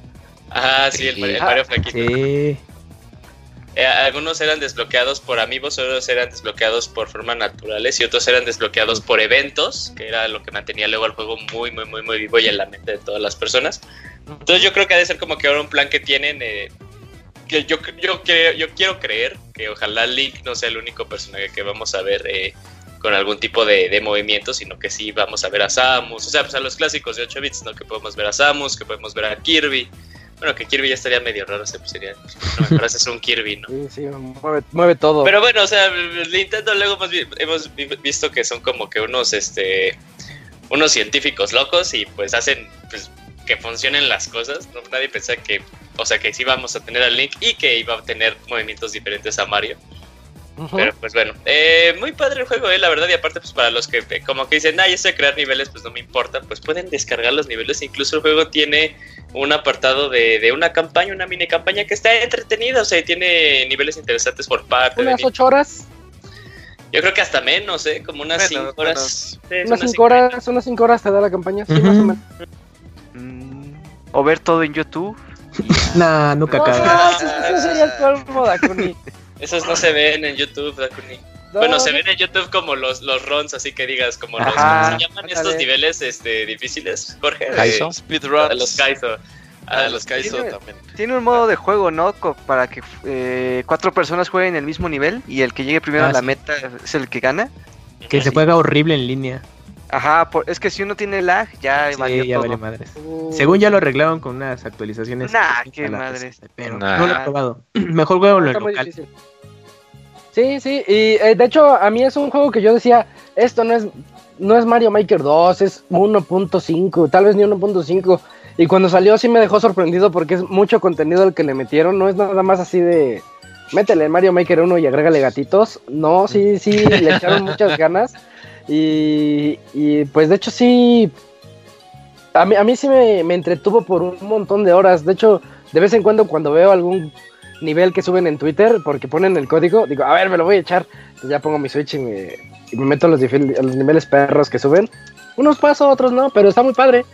Y bueno, con, con, Mario Maker 2 llegamos a la mitad de este podcast especial de lo mejor y lo peor de 2019.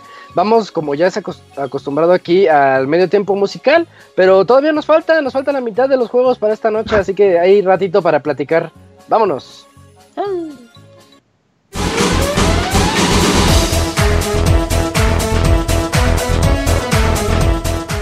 Escuchen el Pixel Podcast todos los lunes en punto de las 9 de la noche en pixelania.com.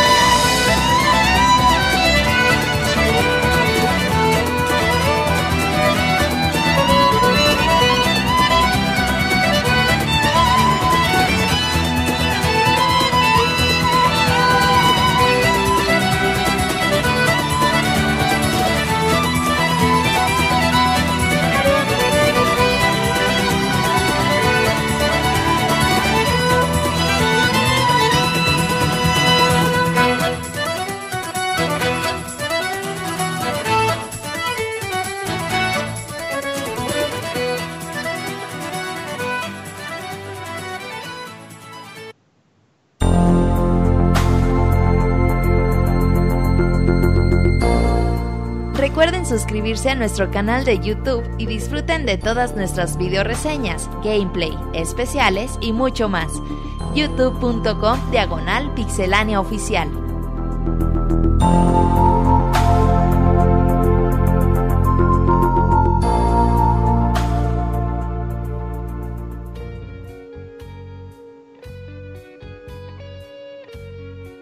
Ya estamos de vuelta para este especial de lo mejor y lo peor del 2019 de Pixelania. Y ese tema que escuchamos es el tema de las batallas de Oninaki. Oninaki, un juego que salió eh, también este año, el 22 de agosto. Eh, de hecho, no está oficialmente en la lista. Nada más lo menciono así como. Mención honorífica a Oninaki. Nos, nos trajo una historia muy oscura. La historia está bien padre. Si hay algo que, que hay que mencionar de Oninaki es de la historia el hecho de que seamos un intermediario entre los muertos y los vivos para poderlos llevar hacia el más allá. Está muy padre, muy bien, muy oscuro, muy, muy manchado a veces. A veces sí toca temas que dices, wow, esos temas, pues los juegos no los toca tan fácilmente. Así como, pues como temas tipo homicidio y esas cosas. Dices, órale. Este, pero bueno, pues échenle, échenle un ojo si les llama la atención. Les recomiendo pues está la reseña en el podcast o la reseña en pixelania.com. Pues se dan una idea de cómo va el asunto. Y bueno, continuando, continuando, este es tu momento, Moy, en el que nos vas a platicar por qué Final Fantasy XIV sigue vigente y qué onda con Shadowbringers. Salió el 2 de julio. Sí, sí, ahorita diciendo de por qué, ah, de esta lista nomás he jugado yo como dos o tres, pues una, una, grande razón yo creo que es este. Eh, la tercera expansión de un MMO que pues si de por sí el género de un juego que se mantiene en vida por medio de servidores y de multiplayer, pues que tenga sus expansiones es algo difícil que pues no siempre se hace muy bien. Pero eh, pues una expansión muy muy interesante, eh, muy sorprendente, sobre todo porque te mueve mucho el tapete de lo que esperamos cuando uno juega un juego de rol o de RPG, que pues pues tú eres el héroe y vas a salvar el mundo, etcétera, etcétera. Y aquí no, aquí pues con una premisa muy interesante, en donde pues te ves transportado a un mundo en donde eh, ya no hay oscuridad, pero a tal grado en que la luz está absorbiéndolo y comiéndose todo lo que existe. Y pues te das cuenta de que pues en ocasiones tú tienes que hacer cosas eh, algo cuestionables para poder corregir el, lo, que está pasando en el mundo y, es algo que me agrada mucho. Es un juego que, tiene conceptos muy bonitos y sobre todo pues muy maduros porque bueno yo en, en, la reseña lo comenté que pues este tipo de juegos se caracterizan mucho porque pues te meten mucho contenido de, de misiones secundarias que es como pues te le, meten como quien dice el, migajón al bolillo como, como, para que te dure más el juego y que pues no no no te lo chingues todo en uno o dos días y, algo que me gusta mucho aquí es que, pues como comentábamos hace rato, que te acuerdas que comentábamos de las misiones secundarias de los Yakuza, de que pues suelen ser muy jocosas o muy especiales y acá... Absurdas pero divertidas. Absurdas pero divertidas y que en muchas ocasiones haces la misión más por la misión y el gusto que por la recompensa. Eh, aquí yo me di cuenta de algo muy parecido, porque a diferencia de las otras expansiones del juego base incluso, aquí como que todas las misiones secundarias tienen pues un concepto muy diferente eh, que, por ejemplo tú en un RPG normal eh, tendrías, no lo sé, una misión de que mi papá fue atacado por unos monstruos, ve y sálvalo, y vas y salvas al papá y regresas y ya todos felices, ¿no? Y eso es pues una misión estándar, ¿no? Para un juego de rol. Aquí el equivalente sería, unos monstruos atacaron a mi papá, se lo comieron, ya está muerto, pero él tiene un anillo que me regaló y que me dijo que me iba a mantener a salvo. ¿Puedes ir a recogerlo? y tú vas y recuperas el anillo. No revives al papá, el papá no regresa, el papá se quedó muerto y la niña aprende que tiene que vivir con esa pérdida. Y ese tipo de cambio, de que te mueve el tapete, nada más en una misión secundaria, es algo que se ve en todo el juego. Y es algo muy bonito. Me agrada mucho que los juegos se, empiecen a, tomar en cuenta pues para cosas ya un poco más serias, pues historias que quizás no siempre sean tan contentas, que no siempre tengan su final feliz. Y pues además, pues claro, el, otro hecho que pues es el gameplay, que lo refinaron mucho, que ya está mucho más simplificado, que pues es lamentable que sea una tercera expansión porque quiere decir que o tienes que chutarte tus 150 horas de juego para captar toda la historia echándose desde el principio. O tienes que pagar dinero extra además del juego para que te den tu personaje ya con la historia saltada. Pero no vas a entender de qué se trata. Entonces está como que. Ah, que pues ojalá este juego hubiera sido hubiera sido su propio juego solito de, jugador solo, porque pues mucha gente no le va a entrar. Eh, pero aún así está muy divertido. me fascina mucho que le meten muchísima referencia a todos los juegos de la franquicia, eh, de la misma compañía, ahí con su crossover grandotote con Nier Automata, con un par de canciones que, que se escuchan de la chulada, que de hecho ya te las... Yo creo que los pasé a ti también, Isaac, ¿no? Que es como una mezcla del tema de Final Fantasy y el tema de Nier Automata y que se escucha oh, mezclado el tema de batalla que está muy chingón. Sí, sí. Nada más que es un juego que, que, no a mí me mata mucho. Se escuchaba la voz, la voz de creo que yo Taro en el fondo. Sí, sí, porque ah, pues el, ah, ya por eso era como el que pasaron y pues la gente lo agarró del stream y aún así pusieron la canción y dijeron, ay, no mames, y así andábamos todos escuchando, contando los días. Y obviamente, pues ya escuchando la canción completa y en el contexto de la raid que ocurre, que no las voy a spoilear porque está muy chingona, pero pero pues sí es un juego muy muy bueno que si alguien que tiene fama de tacaño como yo ha estado pagando su suscripción ya por cinco años y contando. Pero ya sabemos pues por qué pagas la suscripción, ya sabemos. Bueno, también. no, pero está muy muy bueno la verdad. Me agrada mucho que, al parecer ya, ya se para Xbox One también eh, con, con Phil Spencer en el Xbox Direct de hace algunas semanas, que dijo, no, ya van a empezar a venir los juegos de Final Fantasy y ahorita va a venir este también. Entonces está eh, muy bueno, me, agrada mucho la idea. Eh, de esos juegos que puedes jugar con control. De hecho, yo aunque lo juego en computadora, el, control está tan bien hecho para funcionar con control que prefiero jugarlo en control así en vez de con mouse y teclado. Obviamente la gran, gran desventaja es que pues este juego nunca va a salir en español.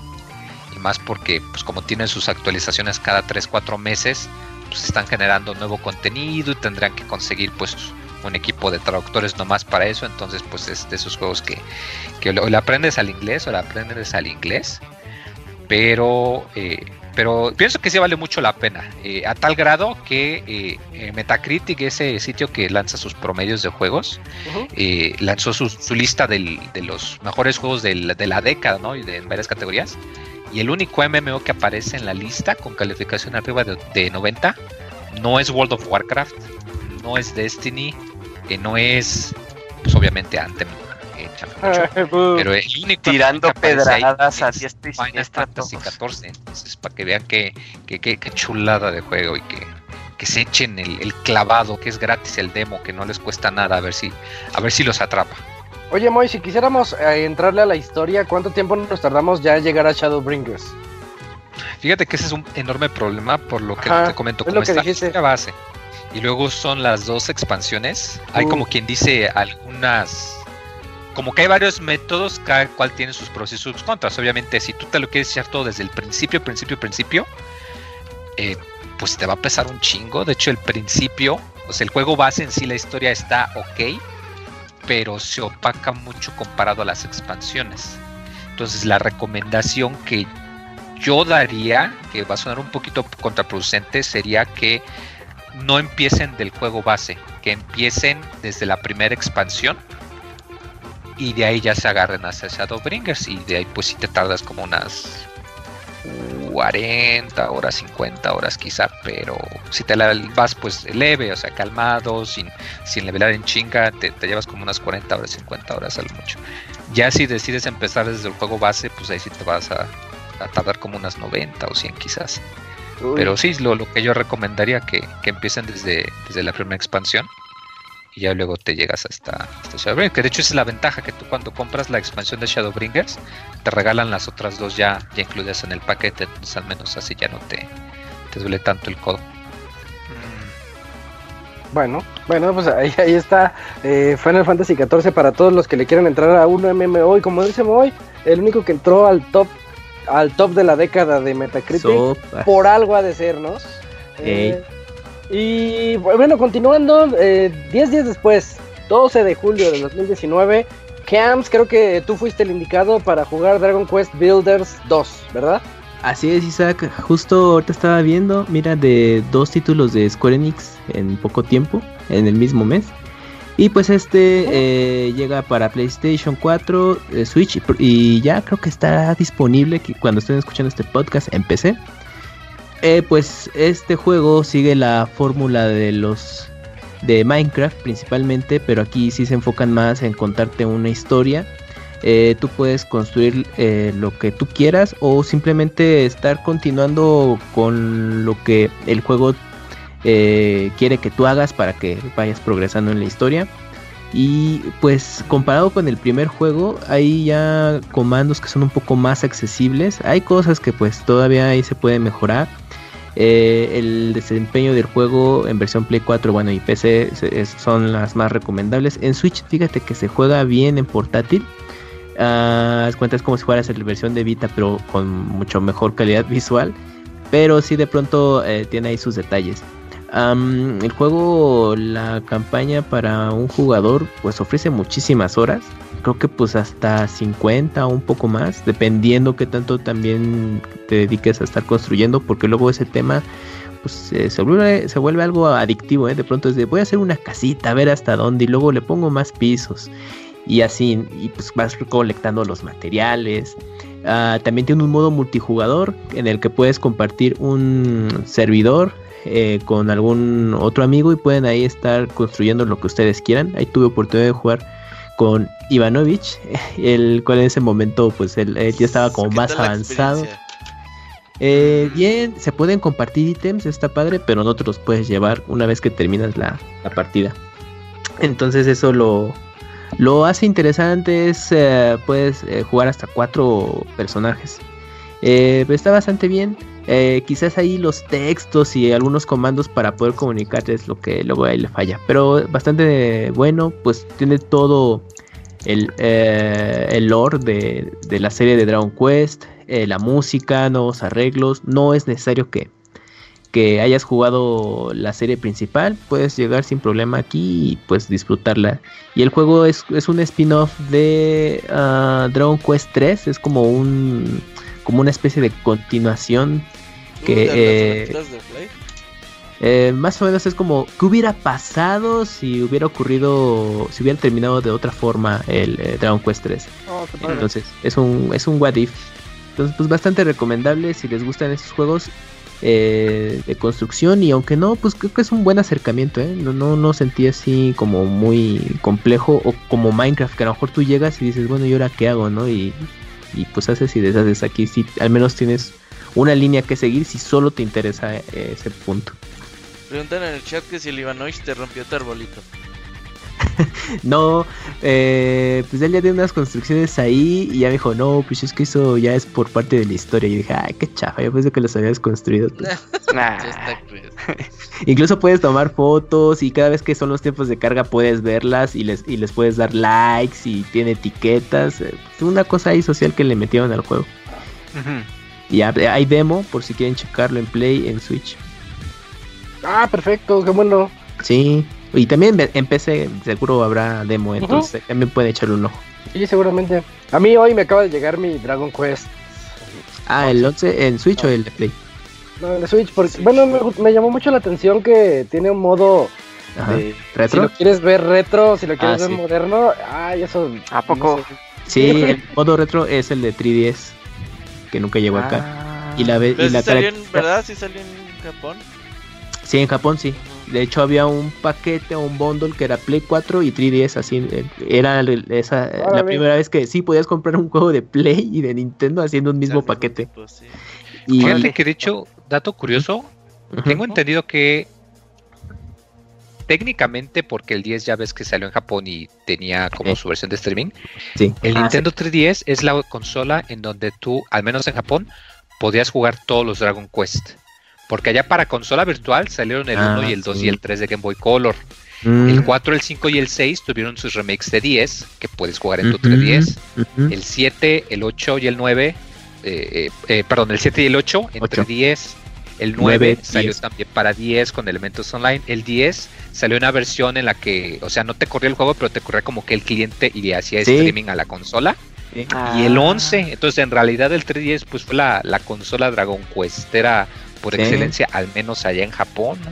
Sí, sí, sí. Incluso hasta en las tiendas de segunda mano hay colecciones así. Llévate todos los Dragon Quest, pero revueltos desde el NES 3DS, Play así y baratísimos, todo porque sí es una serie muy popular.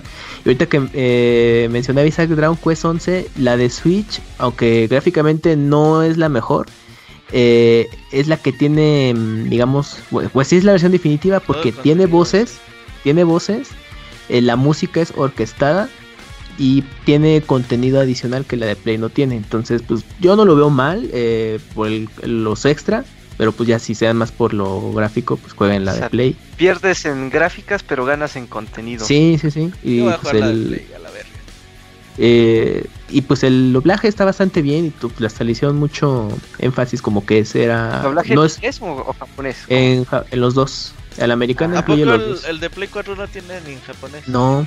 No, o sea, el juego cuando ah, salió en Japón no, tenía voces porque querían hacerlo acá como estilo acá tipo pues de todo el legado de Dragon Quest. De hecho, por eso también la música es estilo MIDI. Y hasta la versión de Switch dijeron ya les vamos a dar voces en japonés. Y música orquestada, ¿no? Tiene música. Sí. Así es. Vale, oh, conviene más la de Switch. Comprar la de Switch también. Te dije, Robert, tú no la verga, yo lo juego en Play 4. No mames, Robert. Sí, yo por eso me lancé también. y Dragon Quest 8 americano tiene voces. Ah, sí, sí, sí. Estaba en 800. Entonces, Nier Automata es lo que voy a jugar. a ver, va, a llegar el baúl, vas a estar. No lo jugué, pero ahí los dejo. Haz el baúl de Nier Automata y se cayó. Pues estaría bueno. Con el de Persona 5, ¿verdad, Robert? Ya que va a salir en la ah, próxima a ver si es así la. Y tuve Persona 5 antes que tú, muy. Y aún así no lo jugaste. Qué el mejor es que fíjate, esos juegos de monas chinas Gerses, No, Es que Gerson le da, le da mala imagen a las monas chinas. Sí, me intimidan, güey.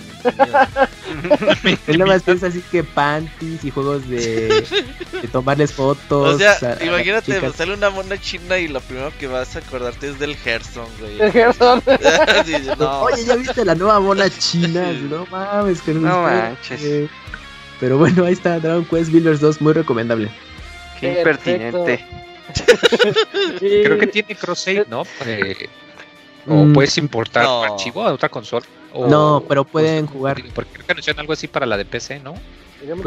Es creo que, ¿cómo llaman? Cross platform. Creo que cuando juegas en multijugador, pues Play 4, PC y Switch pueden jugar. Mm, pero eso está bien ya. Oye, el Minecraft pues ya se va a poder jugar Play, Switch y Xbox. ¿eh? Ah, sí, lo anunciaron hoy. Ya por fin con Play. Ahora sí ya es ah. total. El año pasado salió el, el Stay Together de Xbox y Switch. Y hoy salió el, mm. trailer ya de PlayStation, Switch y. Renovar, renovarse o morir. Y Xbox. Ya, Está bien, güey, hasta que se quitan los puercos los cabrones. Más vale tarde que nunca. Bueno, unos cuantos días después de Dragon Quest, llega 26 de julio y bueno, pues Julio, Julio fue el que se encargó de jugar Fire Emblem Three Houses. Cuéntanos, Eugene. ¿Fui el único? Creo. Sí, yo creo que sí. Creo que sí, la verdad sí. Ah, ok, bueno. Yo jugué como 5 horas. el no el podcast, güey. No, sé, pero eso, eso hasta, hasta también me parece falso.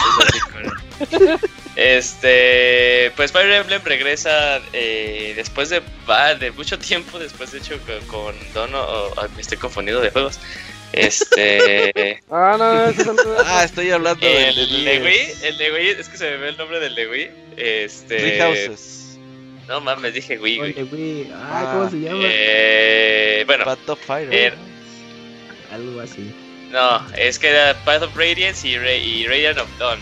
Radiance of Dawn es el de cubo. Este, Path of Radiance es el de cubo y, el, eh, y Radiant of Dawn es el de Wii. Al revés. Ok. Ah, chingada madre, bueno, lo que sea. Este, ya regresa a, a consolas eh, caseras. Y fíjate que fue muy buena, una muy buena iteración yo pensaba que iba a sufrir un poquito como que de esto que traía de las últimas presentaciones de 3DS, pero sí se puede, es una es una versión que sí se puede resaltar de las anteriores e incluso de todas las de la serie, ah, tomando como que eh, tomando mecánicas que no la habíamos visto en la serie, en este caso como la clásica de manejo de tiempo, eh, el aspecto social y este... Uh, e bueno sí, y estas, estas dos básicamente, en la que pues somos un profesor y que pues nos da la libertad de poder este, enseñarles a nuestras unidades lo que ellas pueden ser. Y a esto me refiero a que ya cada una de las unidades no tiene delimitado el camino que debe de seguir, sino cualquier unidad puede ser cualquier tipo que, tú quieras, que necesite el equipo que tú, que tú, eh, que tú quieras armar. Obviamente, pues hay, eh, hay personajes que tienen como que preferencia hacia una rama, pero bien te puede valer todo eso. Entonces este, le da mucha, mucha, mucha libertad que no habíamos visto eh, a la serie. pero también en esto significa que eh, en estas inversiones que quisieron hacer los desarrolladores Intelligent Systems, pues eh, quitaron algunas cositas como que variedad de los mapas, eh, e incluso un poquito, este es el juego como que más fácil de toda la serie de Fire Emblem, creo que la, en, la, en la reseña lo comenté, que yo lo inicié en la dificultad más difícil, y pese a que sí tiene dificultad, pues no es tan difícil como otras, otras entregas. Pero ya tiempo después eh, sacaron de forma eh, gratuita eh, una nueva dificultad que sí está bien poderosa. bueno, o sea, a comparación de las que de las dos que teníamos. Y además el juego pues promete como que más contenido descargable a lo largo de, los meses. Incluso creo que tiene planeado su, su expansión de historia para marzo o febrero, no recuerdo bien. Eh, pero pues todavía Fire Emblem tiene mucho que dar. Eh, la verdad me gustó mucho el juego. Yo creo que de los todos los que jugué en el año, este es mi juego del año. Por las horas que le invertí y por tanto tiempo que me tuvo así, eh, pues muy entretenido y de hecho como que muy, muy invertido, muy inmerso a todo esto. Porque yo sí siento que pues, era un gran producto que sí daba mucho, mucho para tratar en cuanto a las mecánicas de esto de manejo de tiempo y cómo querías que fueran este, tus unidades al final. Y que pese a que es un juego largo en el primer run, sí pide que lo vuelvas a jugar una vez que lo terminas. Uno, para probar otra ruta de las que tienes, porque hay cuatro rutas. Eh, y dos, porque pues puedes traerte tu progreso contigo y hacer todo este manejo de, tiempo e incluso eh, poder evolucionar mucho más rápido a tus unidades para poder y este pues experimentar con otros mecanismos que pudiste o que te quedaste con ganas en tu este en tu primera corrida entonces está muy bien la verdad muy entretenido eh, vale muchísimo la pena que las personas lo jueguen y porque aparte yo siento que eh, es la es la entrada más sencilla a la serie si ya de por sí como que se empezaba a hacer mucho más amigable, esta es la entrada más sencilla a la serie y que sí da como que para las personas que no lo habían probado y tenían ganas de probar un Fire Emblem y tenían miedo, sí da muchas, muchas herramientas para que los quienes lo prueben como primerizos puedan eh, amar a la serie y que pues, eh, la puedan disfrutar totalmente. Yo sí le voy a entrar, pero no ahorita, un día. Pues sí, porque yo, yo, he querido jugar Fire Emblem desde hace dos, tres juegos no, me compré los tres anteriores, los de. A ver, Isa, ¿qué pasó? Y nada más jugué uno y como. No cuatro horas. Como cinco horas, así como el Pastra. Mm. Es que todas las, las películas. Ah, eh, voy a aplicar la de Dakuni. Fire Emblem. 1080 español latino. Yo tengo todas las ediciones de colección de Fire Emblem nuevas y selladas por si alguien quiere comprar alguna con gusto. Mejor juegalos. Tengo muchas ganas, pero también me intimida. Es que es por la cantidad de horas que hay que invertir también, ¿no? No, no, no, no, yo creo que hasta... No, Es que es película, juego, película, juego, y eso a mí, uy, solo se lo tolero a GameCube y lo dejé como a la hora, dije, no, esto es, no puedo con esto. Es, es, raro, es raro el juego, sí. Vende el de GameCube, por cierto. Uy, yo te lo compro, yo te lo compro. Sí, dos mil pesos. Nah. cámara, cámara, cámara. Wey, está, está, más caro. Ah, está más caro. pues, al, no, al día de hoy sí, ya sé que es difícil. Sí, es difícil encontrar. Ah, ya no le hagan caso a Robert. Bueno, mejor, mejor háganle caso a Robert, pero para... No se antes de que pierda el control el Robert. Y antes de que se vuelva una loca sin control, eh, a Robert le tocó reseñar el 27 de agosto precisamente ese juego Control, Control que ahorita está sorprendiendo porque en los VGAs, que son este jueves que viene, eh, ya lo tienen hasta nominado en los mejores juegos del año. Y pues dinos Robert, ¿a poco sí? Yo creo que se lo merece, mira, es eh, en realidad pues, sí, güey, mira, es buen juego. Porque comparas mucho, por ejemplo, lo comparo yo con Death Stranding que también se me hace buen juego al final de cuentas. Pero en Death Stranding le sufres, güey, así, ay, no, ¿por qué esto? ¿Por qué esto? Y en Control es de, ah, cabrón, ¿qué carajos es esto? Pero realmente estás emocionado, güey, estás ahí al filo del juego, estás entretenido, te diviertes disparando, saltando, volando, haciendo dashes. Te preguntas qué pedo con el conserje, qué pedo con el científico, con los estos objetos de poder. Es un juego que disfrutas todo el momento. Yo cuando lo jugué, cero expectativas, la verdad, dije, ay, se ve como de esos juegos de medio presupuesto, de estudios que viven de Alan Wake por siempre. y empiezas a jugar. muy lento. Ajá, empiezas a tener los poderes y te empiezas a adentrar, la ambientación está increíble. Digo, obviamente le falta, pero yo creo que lo que le falta al juego es cuestión de presupuesto. Y el otro día vi que le invirtió en 30 millones de dólares, güey. O sea, tampoco fue poquito dinero. Y pues aún así no les alcanzó para más. Para más, ¿eh? Entonces, para que vean, porque a veces están los Kickstarter y les dimos 3 millones y nos dieron un juego de mierda. Pues es que la verdad se ocupa más dinero, ¿no? Órale, 30 millones. ¿Qué decías, Isaac? Yo, yo la queja que tengo de, de, de los VGAs Ah. Es que si, si me pones si me pones a control, yo yo quitaba control y metía gears, pero bueno. Ah, ok, o sea, a lo mejor tú dices, pues en lugar de control meto a otros juegos. O sea, o sea hay mejores ¿eh? juegos en mi ah, opinión. Pero, de qué es, es buen juego, es buen juego. Yo lo disfruté y, yo sí, claro. de hecho yo lo promoví mucho, yo luego, luego les dije, güey, es buen control, ya. Yo lo jugué por tu El único que me hizo caso fue Isaac y lo disfrutó, güey. Me recordó mucho a Bioshock. Me recordó mucho a Bioshock. Sí, que baje. ¿Neto Bioshock? Sí, güey. Tremendas declaraciones, eh. O sea, de estos juegos locos, con poderes, que no sabes qué pedo. Ah, Está muy bien, eh, la verdad. Eh, Control. Jueguenlo. Yo lo volvería a jugar. Por ejemplo, Death Stranding no lo juego ni de pedo, güey, otra vez.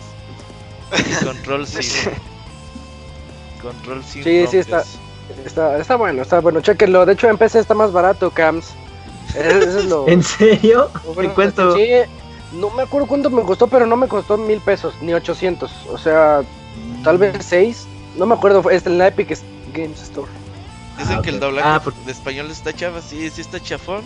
Pero es gallego, pero te acostumbras. Eso, no es importante, el pedo es que está mal sincronizado, güey. Ah, ah, pues sí. Entonces, ah, eh, te acostumbras después de un rato con que dices, ah, no me importa, el juego está chingón. ok. Ajá. Sí, sí. Y también un juego como para hacer combos. Porque a uno le disparas, a otro le avientas. el este, escritorio, güey. Ajá, el escritorio se lo avientas, luego pones tu escudo porque se están lanzando cosas. O sea, está, está muy dinámico, eso es lo que tiene control y creo que lo hace muy bien. Sí, es el eh, mejor juego de Remedy, ¿eh?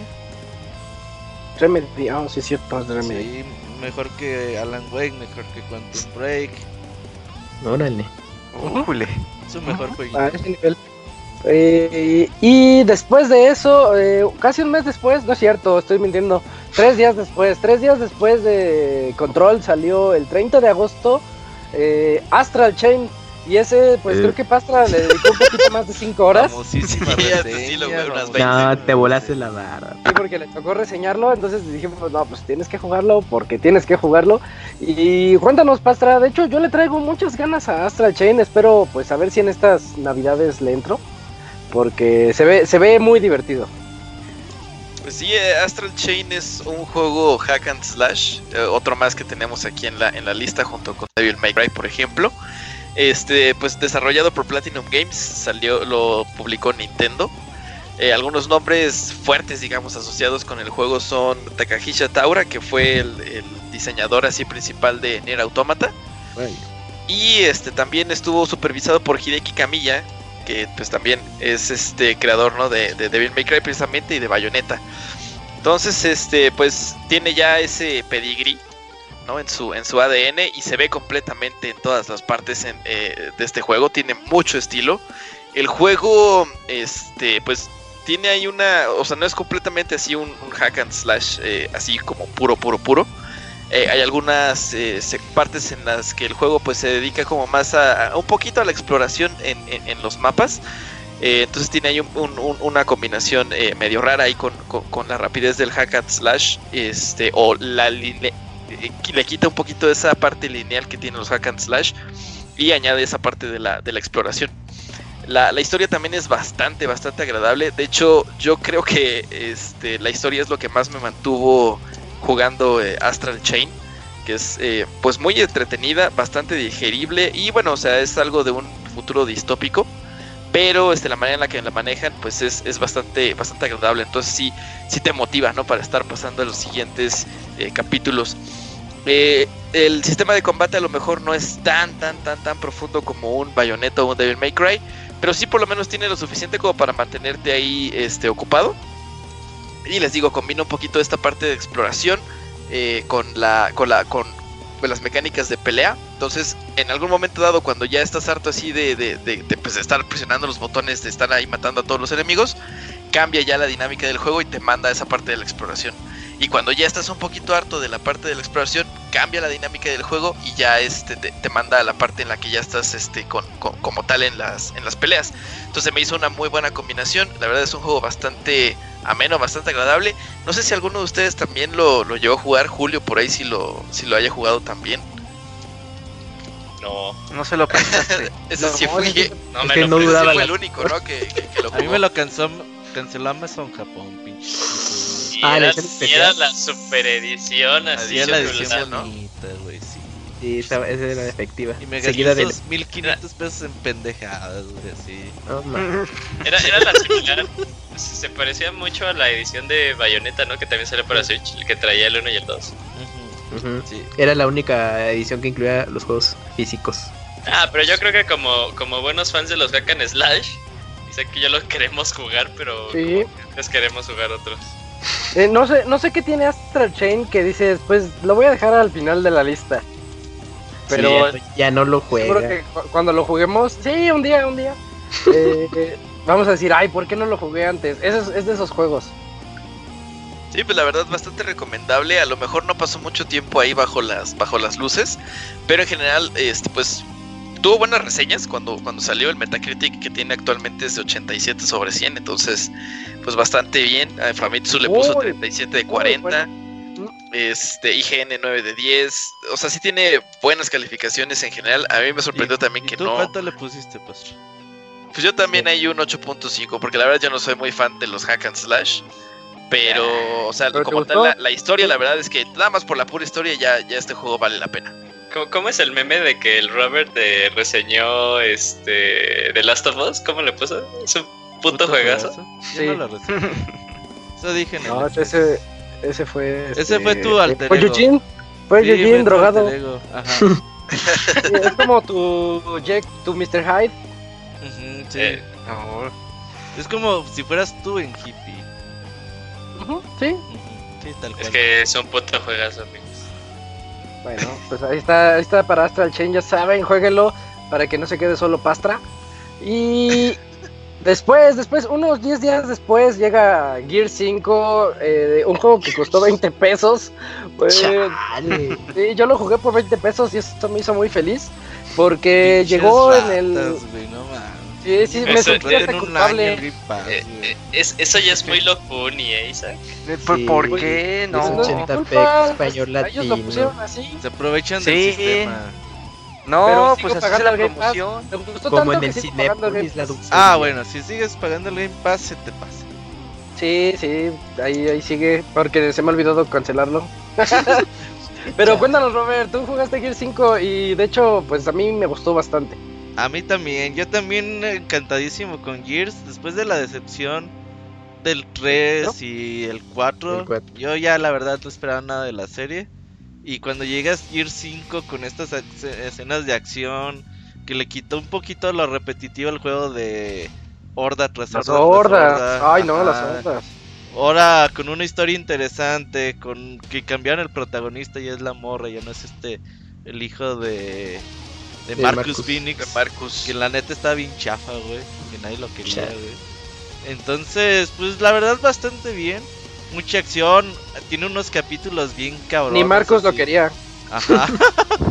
tiene unos capítulos de mucha acción, eh, muy frenéticos. Tiene dos mapillas ahí de mundo abierto, semi-mundo abierto.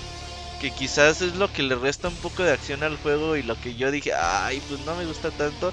Pero pues ahí como dije, pues es eh, ya es opcional, ¿no?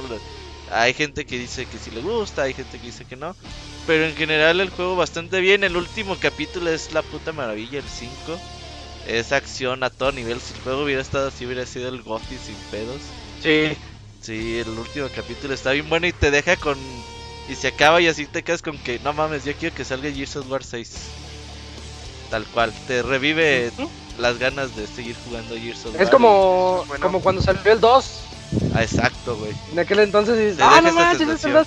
Sí, sí, y ahorita el 5, que pues es la segunda parte de esta nueva trilogía, vuelve a hacer lo mismo. Exacto.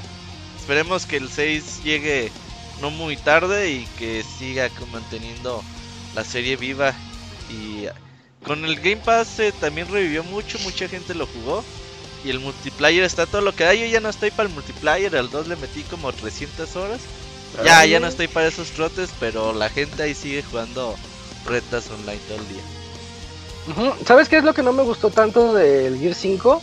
La, o sea, se pone muy chida la historia y todo, pero el, no, sé cómo decirlo, como que no le, no le alcanzo así a, tener el sentimiento por ella como en otros juegos.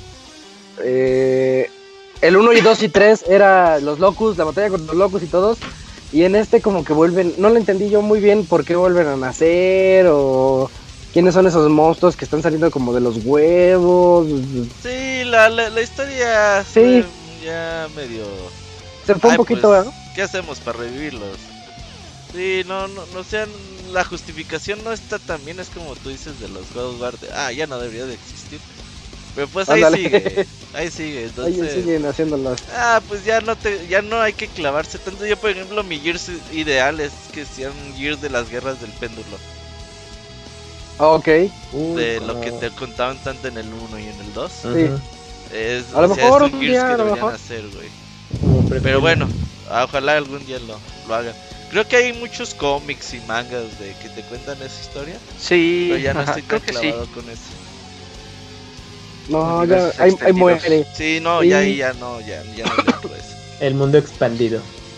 Dale. Andas y 10 días después llegó ese remake que muchos estaban esperando, que de hecho emocionó a muchas personas cuando lo anunciaron. Lloramos eh, cuando lo anunciaron. Sí, andaban bien emocionados y yo decía, ay, ¿por qué se emocionan? Yo no, no lo ubiqué. Y luego vi un Goomba, vi un Goomba en el mundo de Zelda. Y dije, ¿qué? ¿Qué diablos? ¿Qué es eso? Yo, y a mí me emocionó ver eso, porque yo no lo conocía y estoy hablando de Link's Awakening para Switch. Llegó el remake y pues Dakuni, Dakuni, tú cuéntanos de, de Legend of Zelda Link's Awakening. ¿Pasaste, pasaste el desierto? Ajá, cuéntanos tu sentir, Dakuni. Te, te, te Qué manchado, se la Dakuni, eh. Neta te la iba a pedir. A ver, pues ya Dakuni lo terminó y todo. No, todavía no he podido terminar. ¿Todavía ¿No, lo has acabado? No, es que llegaron otros juegos y pues no le he podido avanzar a lo que me falta del No pudiste llegar al desierto. No, sí, sí, sí, sí lo, sí lo pasé ya. Me costó, pero sí pude. Pues sí, este, un juego que yo no tenía planeado así como que tenerlo de día de lanzamiento, pero ahí este me dieron la sorpresa en el trabajo y me lo regalaron. Ah, y algo quieren y no es dinero, ¿eh? No, porque ya, calzonazo, el calzonazo. Y entonces me dije, ah, pues lo, ya te voy a un amarre. No, creo, no creo que sea tanto así. Pero este sí, o sea, yo, yo igual nunca había jugado Link's Awakening. Este, había visto los videos del Game Boy y todo eso, pero cuando lo empiezas a jugar dije, ay, pues me recuerda mucho a Link to the Past porque ese es el Zelda que yo sí había jugado que se le parecía. Pero la pero a mí el juego me gustó mucho desde, desde el aspecto gráfico así como que en tipo maqueta es lo que siempre me llamó la atención. Dije, pues algún día lo compraré, pero ahorita lo dejaré pasar. afortunadamente lo jugué. Y pues el juego es muy, este, es muy absorbente, o sea, el hecho de estar eh, explorando todo el mundo, la isla, el adentrarte a los calabozos y, el estar usando los ítems, este, de manera que tú puedas ir desbloqueando los accesos con lo que te van dando en el transcurso de la aventura, pues es muy padre, o sea, eh, como no te dan tantas pistas, más que con los cochinos teléfonos y el búho, está bien, está bien padre el estar buscando la solución para tratar de acceder a ciertas áreas. Por ejemplo, yo me atoré mucho en el desierto, pero porque yo no encontraba la maldita entrada. y entonces, este, ya hasta que la pude encontrar y en el lugar menos evidente posible, pero no te dicen cómo llegar. Entonces era como que de las cosas que como que te hacen talachar en el juego, ¿no? Si no estás acostumbrado a este tipo de aventuras que no te dan tantas indicaciones tan precisas, pues sí te puedes atorar como que un poquito. No es que sean muy complicadas, pero sí, este, pues, yo ahí sí sufrí un ratito en el desierto, estuve como dos días ahí y no me querían decir, no me querían decir por dónde. De siete años sin saber inglés, pinche ni tú con español, güey, nada más. Oye, sí. Y nosotros con pilas limitadas, güey. Tú ahí, nada, la neta no mames. Una pantalla pequeña de color verde. Y, a ti te dan todo un remake. Te colorido, tienes todo, lo que ¿por qué no? Y los textos mal traducidos hasta eso. y pues fíjate, es, fue, es prácticamente mi, segundo Zelda. Entonces, este, pues puedo entender por qué a lo largo de la historia, pues le gusta tanto a la gente, ¿no? La verdad, sí es un juego que con, con lo poco que ofrece, con, con un mundo tan pequeñito, porque realmente el mundo no es tan grande, te puede dar muchas horas de diversión, tan solo de estar buscando coleccionables, estar este, explorando, el estar este, ahí metido en los calabozos. Un, un calabozo, pues a mí me, me, duraban como de 40 a una hora, porque luego algunos sí me atoraban y, ay, no, no le encuentro la manera de avanzar. Aquí está. Hay un par que sí están tardadones, ¿eh? hay, unos que sí, están tardados. El, 6, el 7 y el 8 están. que tienes que matar a, ¿eh? a, ciertos enemigos en orden. Y... Ah, también, sí. Ah, sí, eso también. El de porque muros, el, de, el de tirar las columnas también es. Ay, no mames, ese hay un, hay un caballerito que, que me costó mucho trabajo porque se me olvidaban las habilidades de Link y, y solo lo puedes matar con una en específico. Y, ajá, y pues no, hasta el ah, final. sí, ya sé cuál me es. Me desesperó. Uno que va saltando por ahí. Y también me, me, tuvieron que suflar ese también porque dije, no, es que no lo puedo vencer. Órale. Ah, cabrón. Ahí en el trabajo me ayudaron. El que te regaló. ¿Cómo es un amarre? Ya, ya, ya. y, bueno, pues esa fue mi... soplada. Ya, amarre ah. directo. Y bueno, eso pues le fue bien a Dakuni, ¿no? Sí, bueno, aunque no lo he podido acabar, pues ha sido mi experiencia no, pues ya nos quedó claro por qué no. Pues sí. Pero me gustaría escuchar a los demás que pues han visto la serie pues desde, desde tiempos inmemorables, este, pues ¿qué les pareció este nuevo remake? Bueno, de hecho, o sea, así fuera ya de, broma, me parece buena así la, la aportación de Dakuni, sobre todo porque dice que pues es su segundo Zelda, ¿no? Y él no tiene tampoco mucho conocimiento de la, de la serie. Parece súper bien. Sabes, ya sabes qué hacer, ¿no? Pastora dices, ah, ya me la sé. de hecho, o sea, yo por ejemplo, recuerdo la primera vez que jugué el de, el de Game Boy Color. Eh, digamos, la misma eh, fuerza con la que te conectas con los personajes no fue la misma este, de la primera vez con la que jugué en el Game Boy que en esta ocasión en el X Awakening, ¿no? Sí están todavía los mismos, básicamente los mismos diálogos, sí está, prácticamente todo el juego está este, hecho nada más con un nuevo estilo de arte, pero al final yo sentí que no conecté tan bien con los, con los personajes como la primera vez que lo, que lo mm. jugué, ¿no? Pero, o sea, todo lo demás, elementos de los calabozos, la dificultad del juego, etcétera, pues sigue estando ahí. Es un juego, pues maravilloso, ¿no? si tienen chance de jugarlo, pues háganlo. Está muy, muy, muy bonito. A mí me sorprendió. Este es, pues les digo, la primera vez que lo juego Link's Awakening. Y me sorprendió el hecho de que esto venga de un juego de portátil.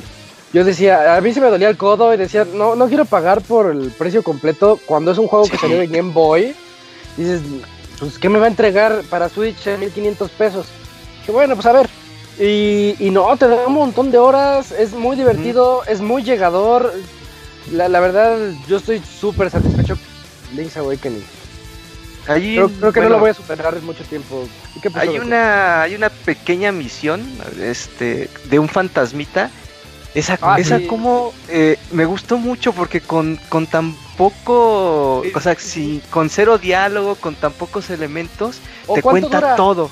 Dura media como, 20 minutos menos. Esa misión sí, como yo la resolví como en 15, 20 minutos porque decía, ah, ya sé a dónde, ya sé dónde tengo que ir. Te queda.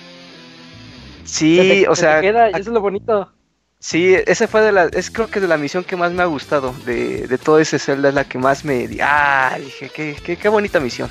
Y de estas historias tienen todos los Zeldas, y por ejemplo los Oracles, el que es rojo y el azul, cuando cavas uno y conecta, o sea, te dan un password, empiezas el segundo, pones el password, te dan los personajes referencias a personajes del otro juego, güey. Ah, qué curioso. Y, y eso estaba bien chingón, güey. Así, así estos juegos de Game Boy estaban bien bonitos por eso, güey. Un montón de historias así. Igual en un futuro Ojalá, yo sí quiero, güey, tengo muchas ganas de jugar los Zelda Oracles. Digo, los que vengan juntos. Ah, sí, los Oracles también en remake estaría súper bien. sí. yo creo que van a aplicar esa después de Breath of the Wild. Ya lanzan esos. Oye, me están diciendo que podría a ver Breath of the Wild 2 en los video, video Game Awards. Un trailercito. A, Onuma y Miyamoto jugándolo. Eh, como los viejos mm. tiempos. Con Kojima a un lado, así. Ah, y, que no funcione. y les, va a decir, les, hace falta que le pongan mochila a ese link. Ajá. los de Porque no he considerado ponerle una link carga de todo, güey, y, y, no se... No se, cae, se cansa. Y no le, ajá, y le vale No se tropieza sí, es cierto, es cierto. y, bueno, dejando atrás The Legend of Zelda Link's Awakening del 20 de septiembre, pasamos a, ahora sí, un mes después, después no pasó nada por un mes. Y llega el 25 de octubre con Call of Duty Modern Warfare, esta reimaginación del juego que saliera en aquel 2008, de Call of Duty 4 Modern Warfare. Pero bueno, realmente a mí no me queda claro por qué lo ¿por qué no le pusieron el 4 y ya? Sino dijeron, no, es que va a volver a ser el 1 porque vamos a realizar, ajá, recontar lo que pasó. Pero mm. pues a mí si, me ponen el juego sí como número 4, pues yo ni me doy cuenta de, de, que estaban contando otra vez el 1. Porque van Así de profundo está. Sí, sí, sí. Pero está bueno, está bueno, tiene una, una campaña muy, muy llena de acción, así clásico, sí, clásico, así de Modern Warfare, que es lo que nos gustaba de aquellos tiempos. Decías, ya sé que me va a durar 6 horas la campaña, pero van a ser 6 horas llenas de acción, llenas de momentos de Hollywood, así de que se cae el edificio, pero mientras se cae, te subes al avión y ya se va y le dan al avión, pero tú sacas el paracaídas y llegas en medio de la zona de guerra. Eso pasaba en los Modern Warfare, eso pasa en este, bueno, no tan específico, pero eso pasa en este. Y, y muy bien, hasta muy bien contado, porque otra vez vuelve a tocar temas polémicos y, eso, pues quieres o no, el morbo vende. Entonces, cuando estás así dentro del juego y ves que están pasando cosas, pues salen hasta, hasta niños o prisioneros de guerra así muy manchados y todo, pues tú te metes más, ¿no? Dices, oh, no manches, le van a hacer esto, están haciendo lo otro. Y se pone padre, con un multijugador que es una copia, pues totalmente una copia de lo que hace Battlefield. Pero pues es una buena copia, es un mundo abierto con zonas que tienes que este, pues, ¿cómo, ¿cómo, se dirá? Poseer o resguardar y eso te va dando más puntitos mientras matas a los rivales, con mapas así muy grandes. Tal vez le hizo falta un poquito más. Pues obviamente Battlefield ya se la sabe, ya tiene muchos años de esto, pero es un buen primer intento para estos, estos mapas masivos. Ah, y su multiplayer también de cooperativo que incluye. O sea, es un paquete muy bueno para pues para todos los fanáticos de los shooters que ya conocen, ya saben lo que es Call of Duty y pues le van a entrar aquí, ¿no? Creo que este también nadie le entró, ¿verdad? Y habíamos dicho que todos querían entrar. Yo tengo ganas, pero Sí, todos se quedaron con las ganas. yo también tengo ganas, pero Sí, entrenle, está, está bueno. Fíjate que, bueno, no, es este Call of Duty, pero ves que apenas también este año estrenaron su Call of Duty Mobile y, ah, a mí, me sorprende lo bien hecho que, está hecho para, los celulares, ¿eh? Sobre todo si tienes ahí este un celular más o menos decente. O sea, se mueve a más de 60 cuadros, no tiene el ghosting, se juega idéntico en Call of Duty. Lo único latoso serían los controles tácticos, ¿no? Que no estás acostumbrado. Pero día de ahí tiene todos los elementos de un Call of Duty normal, o sea, está bien hecho. Yo por eso lo he ido también desde su lanzamiento. Oye, es gacho. opacó, opacó a Mario Kart, creo, este. No. En descargas, ¿no? No, no, le digo. Ah, descargas, en descargas. En descargas sí, porque. Pero pues es, este Call of Duty, pues aparte de que este pues es muy popular, todos tienen celulares, pero el juego está bien hecho, o sea, tiene buena buena buen, buen multijugador, casi no hay lag, este los mapas eh, se siente, o sea, parecen gráficas de, una consola de Play 3, o sea, no se ve tan chafa como uno pensaría.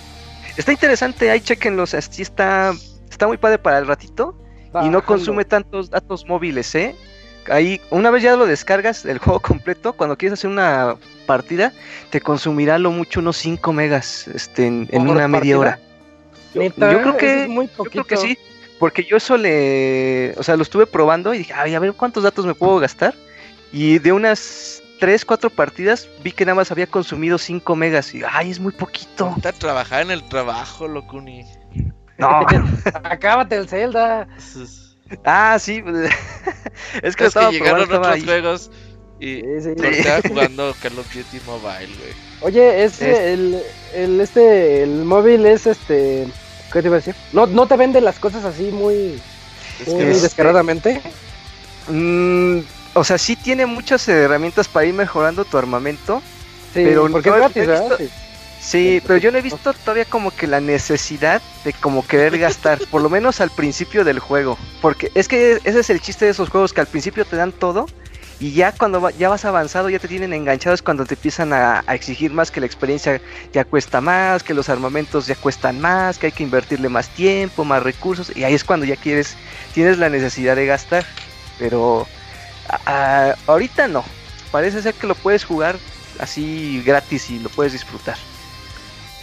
Oh, ok, ok, entonces es, buena opción. También ahí está entonces el Call of Duty Mobile para, para celulares, chequenlo, está, está gratis y pues para entrarle a la reta como dice Dakuni. Y, y, ah, miren, el mismo día que salió el Modern Warfare, salió The Outer Worlds. The Outer Worlds es un juego que yo no tenía en la mira, no me llamaba nada la atención, pero pues estaba en el Game Pass y había que entrarle. y, y qué sorpresa me llevé Qué padre está realizado. Es un Fallout en el espacio. De hecho, está hecho por los creadores de Fallout. es Obsidian. Vegas, sí, Vegas hicieron ellos.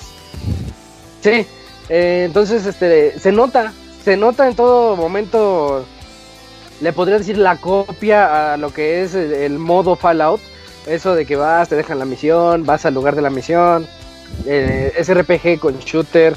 Porque cuando estás disparándole a los enemigos se ve así como eh, el nivel de fuerza que tienen tus armas contra ellos. O sea, se nota todo, todo el, aspecto al que estamos acostumbrados, pero en una historia muy, muy bien desarrollada, eh, una historia espacial en donde vemos este, este, esta mini galaxia donde las empresas ya, las corporaciones están ya dominando más que cualquier otra cosa. Entonces llegas a cualquier lugar, ves como te quieren vender todo, hasta te sientes así como hostigado de que ay, ya muere con tantas ventas, pero también te encuentras a los rebeldes que quieren ir en contra de eso, y es tu decisión si quieres apoyar a uno o a otro, o sea, Fallout. O sea, te, dan chance, te dan la libertad de que tú decidas tu camino, y eso es lo que tiene de bonito. Mm, personajes muy entrañables, yo sí, sí recuerdo dos o tres de tus de tus acompañantes, porque ahí vas con ellos. Entonces yo diría que es la mezcla de Mass Effect con Fallout muy bien realizado, muy padre. tiene también este. se evita algunos problemas que ya de los que ya estábamos acostumbrados, como el hecho de que a mí me cansaba mucho en Skyrim o en Fallout de que te cargas muchas cosas y ya vas bien lento. Aquí también ocurre eso, pero se ve que los límites ya los, los subieron un poco para que no te ocurra siempre. Y, eso lo hace más llevadero, la historia evoluciona muy bien. Y pues chequenlo, eh, aprovechen, aprovechen que está el Game Pass, la verdad sí es una plataforma eh, digital que vale mucho la pena. Y pues tiene más de ¿cuántos? 80 juegos, más de 80 juegos allá a la disposición. Y entre ellos está The Outer Worlds. Y pues ya lo mencionamos, también todos los Gears eh, tienen ahí para, para un buen rato. Mm, después de, The Outer Worlds, eh, el 25 de octubre, teníamos justo para, para las temporadas de Halloween. El 31 de octubre salió Luigi's Mansion 3. Luigi's Mansion 3 que también estábamos esperando así como pues con, pues con, yo sí con muchas ganas, porque eh, me, gustó mucho el 2, que es el único que jugué. ¿Cómo se llama el 2? Eh, Dark, Moon. Dark, Moon. Dark Moon. Este, y, y bueno, este, Camps, tú que le entraste a Luigi's Mansion también, ¿cómo lo viste? Pues me gustó bastante, Isaac, como ahí lo comentábamos en la reseña. Eh, me gustó mucho, el, pues ya agrega elementos eh, nuevos a la serie. El, uso de la aspiradora para azotar a los fantasmas me pareció bastante catártico porque ah. unos buenos azotones a, los fantasmas. Después de que te están molestando ahí, te, saca la lengua. Exacto, o cuando haces los combos así de que eh, succionar como a tres o más fantasmas y así azotarlos, no, no, está increíble eh, eso. Y pues gráficamente luce muy bien, eh, es de lo mejor que se ve en Switch, obviamente, como lo mencionaba en la reseña, pues es un juego, digamos, compacto en, en, los escenarios, entonces pueden aprovechar mejor los recursos de hardware de Switch y pues y dar unos gráficos bastante llamativos. La ambientación está bastante bien lograda, de eh, mucho humor, también con una con momentos así de un poco más enfocados al terror, pero pues bueno, no, no llegando a más manteniendo todavía esa línea cómica que caracteriza a la serie y al personaje. Y pues es bastante grato ver a, Luigi muchísimo más expresivo que en las versiones anteriores. Sí, es lo que te iba a decir. En, hay muchos instantes en donde ves la cara de Luigi y dices, esa sí es la personificación del terror, del miedo. Sí. Y, ahí va, va siendo valiente para rescatar a sus amigos. Sí, sí, sí. Pues, eh, pues mira, a mí este juego fue es como lo más cercano como podría verse una película de animación de, Mario.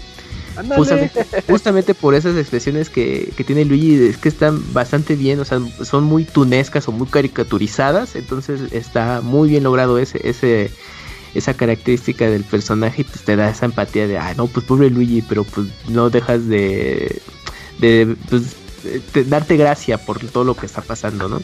Eh, y, también algo que me gustó mucho es que eh, los entornos puedes estar aspirando hasta el rincón más pequeño porque probablemente ahí te encuentres monedas, eh, algo en el que puedas incrementar tu, tu marcador eh, también el juntar monedas ya tiene como un propósito eh, que te más de, más utilidad porque puedes comprar algunos ítems que pueden ayudarte en tu ayuda, eh, ayudarte en tu ayuda, ayudarte en tu camino y también la duración. Los tesoros. Sí, los tesoros. El efecto de, de, reflejo. Hay muchos este escenarios que te permiten ver reflejo en espejo. Entonces, pues lo hace más llamativo. y también la duración, el, este juego pues es el eh, que tiene más niveles que el comprado con los anteriores y cada nivel como es un hotel eh, vas por pisos y pues tiene distintos entornos lo cual le da esa, esa variedad. La verdad también con Jeves está muy padre y pues recomendable para los que tengan solo Switch o, justo conocen la, la serie quizás por 3DS pues no, no lo piensen y la versión de de Switch muy recomendable. Y jugarlo en tele y en portátil prácticamente mantienen el mismo nivel de calidad de gráficos. No hay mucha diferencia de jugarlo en portátil. Entonces también. Ah y tiene modo cooperativo. Eso también es muy importante porque lo habían implementado. Bueno es que jugué en 3DS ajá, jugué la versión la adaptación de GameCube que ya tenía ese modo pero acá sí tiene como, está más pensado, hay niveles en los que si necesitas eh, utilizar a Ouija para poder avanzar o resolver un puzzle, pero si lo juegas en cooperativo pues, está genial porque un, el otro jugador puede estar manejando siempre a Ouija y te ayuda para, para peinar la zona de todas las monedas, eh, tesoros y resolver los puzzles, entonces también está bastante bueno. Su multijugador, ajá, Luigi Moco, su ectoplásmico. Y su multijugador, ay, pues, eh, bueno, tiene unos modos de multijugador que pues, son, está entretenido un ratito, pero muy olvidables. El fuerte es el cooperativo. Oye, ¿sí es cierto que el 1 es muy, muy cortito? Sí, es muy, muy, muy corto. Esto dura como unas 10 horas. Dura como unas. No, 10 horas. No, menos, menos. Sí, menos, Robert. No, la primera vez que no te salen los acertijos, eso sí te dura. Es como los Resident Evil. No sé, no sé si no. Algo así. También recomendable, Isaac, pero sí es muy, muy breve. Entonces, no, juégalo, okay. si tienes chance de jugarlo. Uh -huh, sí. Está bien ya tienes 3DS. Sí, en 3DS. Ah, y en 3DS, eh, pues con el efecto 3D sí queda bastante bien para, para, la serie, se ve muy muy bonito también. Oh, ya. Mm. Sí, a mí, a mí Luigi's Mansion 3, de hecho ya estoy en, el, en la etapa final uh. y yo, lo, mi única queja es de que empieza de una forma que dices, ah, le echaron mucho amor, le uh -huh. echaron muchas ganas y todo. Y ya cuando estás en los, en los últimos niveles te das cuenta que se les acabaron las ideas. Le andaba diciendo a Robert, eh, ya los últimos dices, ay, está muy, muy obvio, muy... o a lo mejor será que ya jugué tanto que ya sé dónde ya están las la cosas. Sabes, ya te sabes la o, o, quizás ya no quisieron como extender mucho puro, y... puro escenario chiquito, al inicio estaba bien padre viendo los cuartos y todo. Los últimos ya ni son cuartos de hotel. Sí, no, ya es como ya muy son, directo. Ya es, ya es así, ve, es que ya, mata es jefe. que ya, ya, son los, las suites, ya, ya son suites. Ah, a lo mejor son piso, es, las temáticas, ¿no? Eróticas. Uh -huh. sí, no, no, lo había pensado así, sí. con razón. Ya, ya, por eso son más, más breves. Ahora ya, sí, sí. ¿Ya ves, ¿Ya ves? Es un ya. nuevo juego.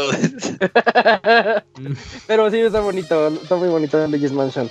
Sí. Eh, bueno. Y después de eso, te, una semana después, el 8 de noviembre, eh, de hecho, este juego lo reseñó el Robert y es el juego que muchos estaban esperando porque es el juego de Hideo Kojima Game. Eh, Death Stranding, Death Stranding finalmente salió este 2019 y cuéntanos Robert, ¿por qué llamó Sí. tanto la atención? Un juego que es de que, que todo el mundo quería saber de qué se trataba y pues desde los primeros videos nos dijo de qué se trataba.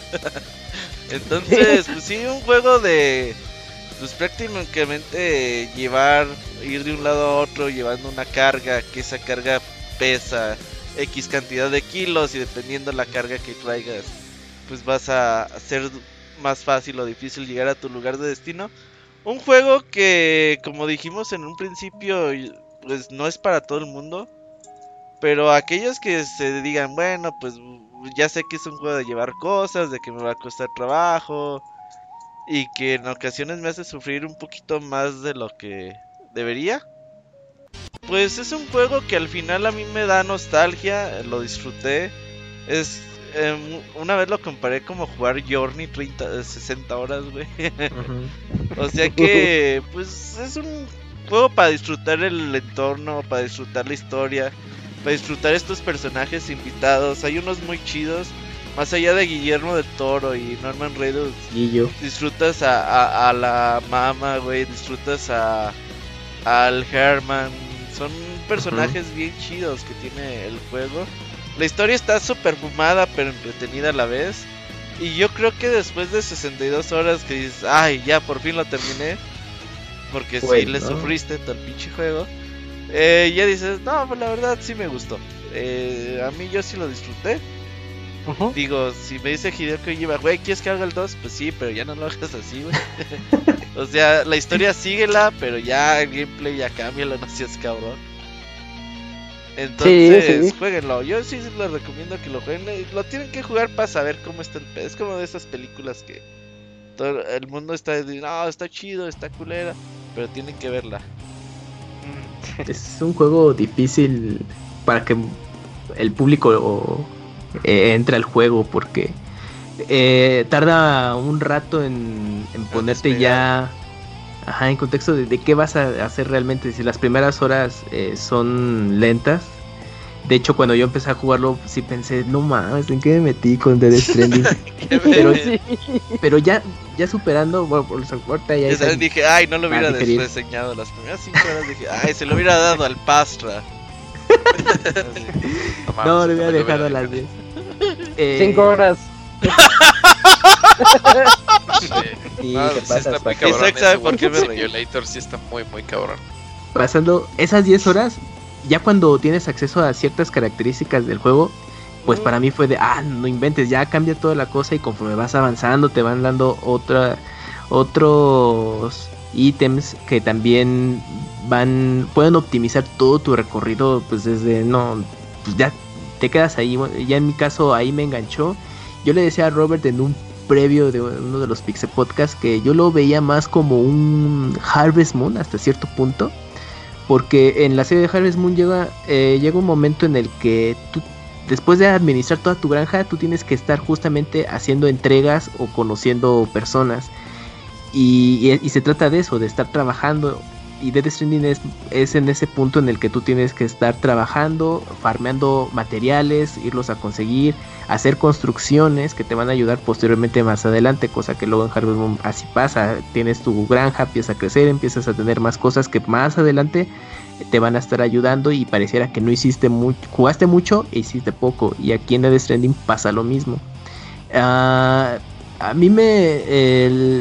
yo me clavé mucho justo con lo de las entregas, que, ya sé que la mayoría es de, ah, no, pues es que qué flojera y está muy aburrido. Pues no, a mí me parecía bastante relajante tener que estar viajando, eh, ya sea en algún vehículo o a pie. Y, o incluso pues eh, hacer los fast travel, también eso se me hacía bastante entretenido. Y también estar mapeando o trazando tu ruta justo en el mapa porque puedes recorrer el, mapa en cierto punto del juego bastante rápido y te ahorras mucho tiempo. Eh, y también tienes pues, ayudas que pueden optimizar tus entregas y tú te dedicas a avanzar la historia y cubrir como entregas principales. Eh, lo que es la, historia, pues ahí sí yo la hice un poco de lado porque sí es Em, es confusa, para mí es, es confusa, no te van a poner en una situación de mira, tienes que hacer esto y va a acabar así. Eh, porque aparte el juego tiene, eh, tiene todo ese lore, pero tú tienes que ponerte a leerlo para que sepas por qué ah, pasaron estos eventos. Ajá, justamente eso. Y a lo mejor muchos jugadores muchos jugadores es de, no, pues si lo voy a jugar, pues me tienes que explicar durante mi progreso qué onda. Y pues no, aquí no ocurre eso. ahí, sí, ahí sí yo difiero un poquito, Cams. A ver. Algo que tiene Kojima en todos sus juegos es que te explica las cosas como cuatro o cinco veces. Eh, en Metal Gear eh, siempre este, te cuenta, tienes que ir porque hicieron una nueva arma, un Metal Gear. Y Snake, ¿un Metal Gear? Sí, un ah, Metal Gear, es una nueva arma de no sé qué. Y pero, lo ah, de veces. Y en Death Stranding también ocurre. Eh, pero es más eh, metafórico, Isaac, en Death Stranding. porque, porque ese punto, sí, entiendo ese punto. Metal Gear tú dices, mira, soy aquí un espía eh, con muchas habilidades, casi sobrehumanas, y tengo que ir y destruir un pinche robot se acabó. Obviamente el argumento tiene más elementos. Sí, después se pone fumado. Pero... tú ya sabes que soy un super soldado y le tengo que chingar un robot. Punto, ¿no? Y entonces tú dices de, ok, soy un repartidor. Y tengo que unir ciudades. Ah, exactamente. Eh, pero es como de, bueno, pero... Es de metáfora, ¿eh? Ajá, porque pasan muchas cosas. Sí, es contemplativo. Eh. El peor enemigo en ese juego es el terreno, las piedras. Pero lo que sí es que el ah, se clavó, ya lleva como 80 horas, güey, no lo acaba, qué pedo. No, ya, ya, ya lo terminé, ya lo terminé. Lo Hay que gente que a 20 horas se lo echa. Yo 45. De lo que decía Camuy del terreno, a mí lo que me gustaba era ver en, en el Twitter todos los videos de los accidentes que, le pasaba a la ah, gente. Sí. Me acuerdo de. Es bien frustrante, güey, cuando te pasa. Vi un post de alguien que quiso intentar hacer un puente con unas escaleras, pero nada más va poniendo las capturas. Ajá, y entonces quiere pasar con el camión y en la última captura es el camión cayendo al precipicio. a mí me pasó eso, eh. Pero ¿quién pone ah. escaleras para que pase No, no, yo, quise saltarlo, así, ir a toda velocidad, saltarlo y así como rampa. Ah, no, y te caes. Y se cayó. y así, gato y, toda la, y todas tus cargas, eh, todos tus paquetes ahí. Ah, sí, porque vas bien cargado, güey. Sí. Sí, sí, Death Stranding es un juego que evoluciona muy bien. eh, porque al inicio tú dices, ya me cansé de tropezar, te da la herramienta, te dice, toma, ya con este te tropiezas menos.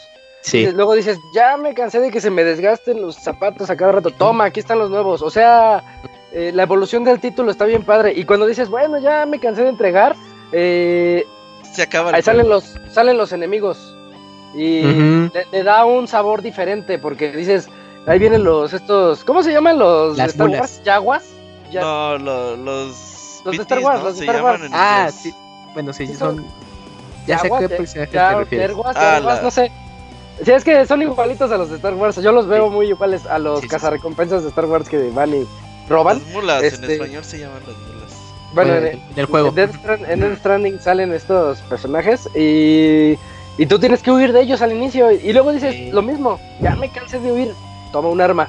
O sea, el juego evoluciona bien. Eso es lo que tiene Death Stranding, eso es lo que tiene Metal Gear 5. O sea, lo que hace Kojima es muy bueno en ese aspecto. Lo que yo sí tengo en contra de él es así de que se vuelve tedioso al final, al final ya... Sí, te empezó el final. Yo ya quería que se acabe. es que el final sí se mancha, güey. Pues es puta nieve, güey, no mames. Ah, bueno, pero eso es Desde ahí en adelante dices pero mucho antes. o sea, pero, sí, pero está interesante el concepto y yo no me dejo de sorprender cómo le hizo Kojima y su equipo para agarrar las cosas que no nos gustan de los juegos y hacer un juego bueno. De hecho, porque es un juego de recadero que siempre nos quejamos de que, ay, son puras misiones de recadero. Y, Pero no se la volvemos a pasar. Y, y, aquí en Dead Stranding, pues es eso, es un recadero. y, resulta que nos gustó. A mí me gustó porque es, muy adictivo. Es el juego más adictivo del 2019. No al mejor, pero sí el más adictivo. Pero llegó un punto en el que ya tu paciencia dijo, ya no más, ya, ya, lo quiero terminar. Ya hubo una, instancia en la que ya... te acaban las pilas, güey, trae las botas todas puteadas, no mames, güey. Y luego ves un tan bache de, minerales, güey. Y dices, ¿me lo llevo o no me lo llevo? Ah, sí, al principio pasa mucho kilos, güey, así como que... No, vete a la... Y tú dices, no, sí, es que tu pinche avaricia te mata en destro. Ah, sí. es eso. Porque es como poco a poco. Un amigo ahorita creo que ya va por a las 90, más de 90 horas. pero él sí tuvo la paciencia para hacer todas las carreteras, todo lo necesario. Dijo, no, yo lo quiero sacar, quiero tener estrellas en la mayoría de mis entregas. Yo estaba haciendo eso, Camps.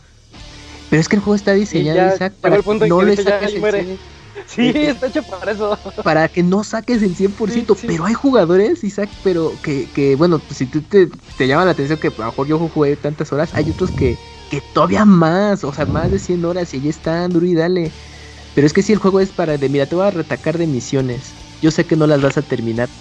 Tú Yo mandaba el robotcito, güey. Siempre sacabas el robotcito, güey. Pobre. No, y, y, se iba chiflando. Ah, y tú lo mandabas a la verga, güey. Váyase para allá. Pero si hacías las carreteras. Si hacían las carreteras, los robotitos ya tenían mejor calificación.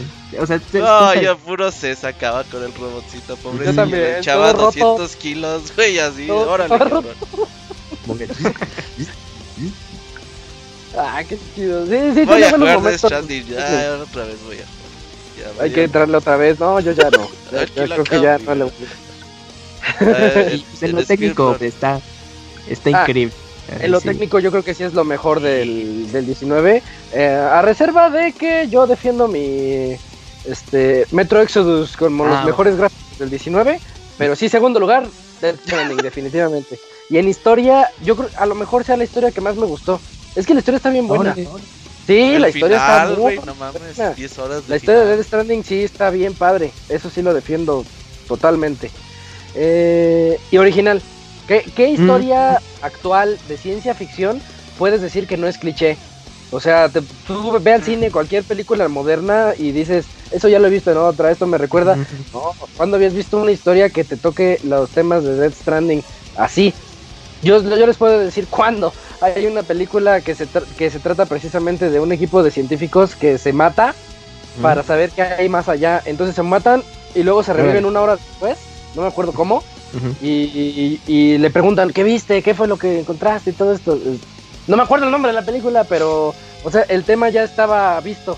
Ya se había visto, estoy segurísimo que ahí se inspiró un poquito. Pero en videojuegos dices, órale, está bueno. Y ahorita, bueno, que mencionas eso, Isaac, eh, a mí me recuerda un poco también esta historia, digo, como un elemento de tantas cosas que seguro está ahí, que, formaron toda la, trama del juego, a, un anime de Neon Genesis Evangelion, hay cositas que a mí me recordaban eh, cuando estaba jugando de Stranding, dije, ah, esto es muy familiar porque, bueno, yo vi esa serie, ¿no? Así como tú viste esa película, a ti te, a ti te recuerda. Sí, sí, sí, claro. Entonces, o sea, o sea, sí son temas vistos, pero no les puedes decir cliché, porque no, no se han tocado tanto. Y luego los guiños a Metal Gear están chidos. Ah, también. Y también a los desarrolladores de Horizon. los, ahí tienen sus ah, referencias. Ah, sí, están, están padres. O sea, sí, sí, está, está bonito de Stranding. No, no puedo decir que no. Sí, no, no es malo. No es el GOTI, no es lo mejor que he hecho en la vida.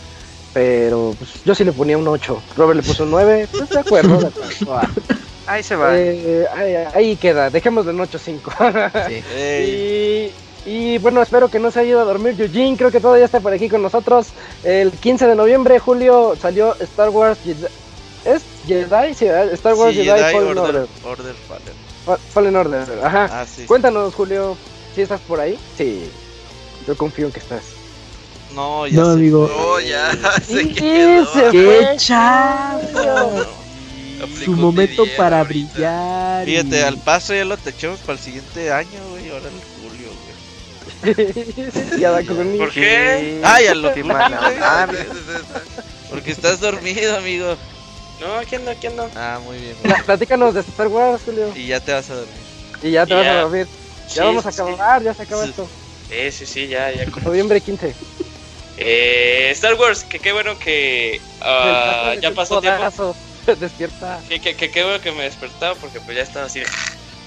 no, que qué bueno que ya pasó tiempo después de la reseña porque como que, y creo que nos pasa a todos, como que ya se, metan los pensamientos que tienes acerca del juego. Siempre pasa. Eh, y, pues yo sigo pensando lo mismo que pasó este, en la reseña, un juego que yo creo que es demasiado, demasiado bueno, pero que algo sí que agregué, que, que, ya como que me cayó el 20 después de este tiempo y que no lo comenté en la reseña. Yo creo que se disfruta mucho, mucho más si la persona que lo juega es fan tal cual de todo el universo de Star Wars. incluso que creo que hace que le perdones los errores técnicos que tiene el juego. Que ahí ya empieza a ser como que algo, sí, a, tomar en cuenta para las personas que pues dices, eh, pues a mí me vale la, la, neta lo de Star Wars. Pero eh, sí, yo creo que tal cual, por el simple hecho de que los productos, los últimos productos mediáticos de Star Wars no han sido demasiado, demasiado bueno.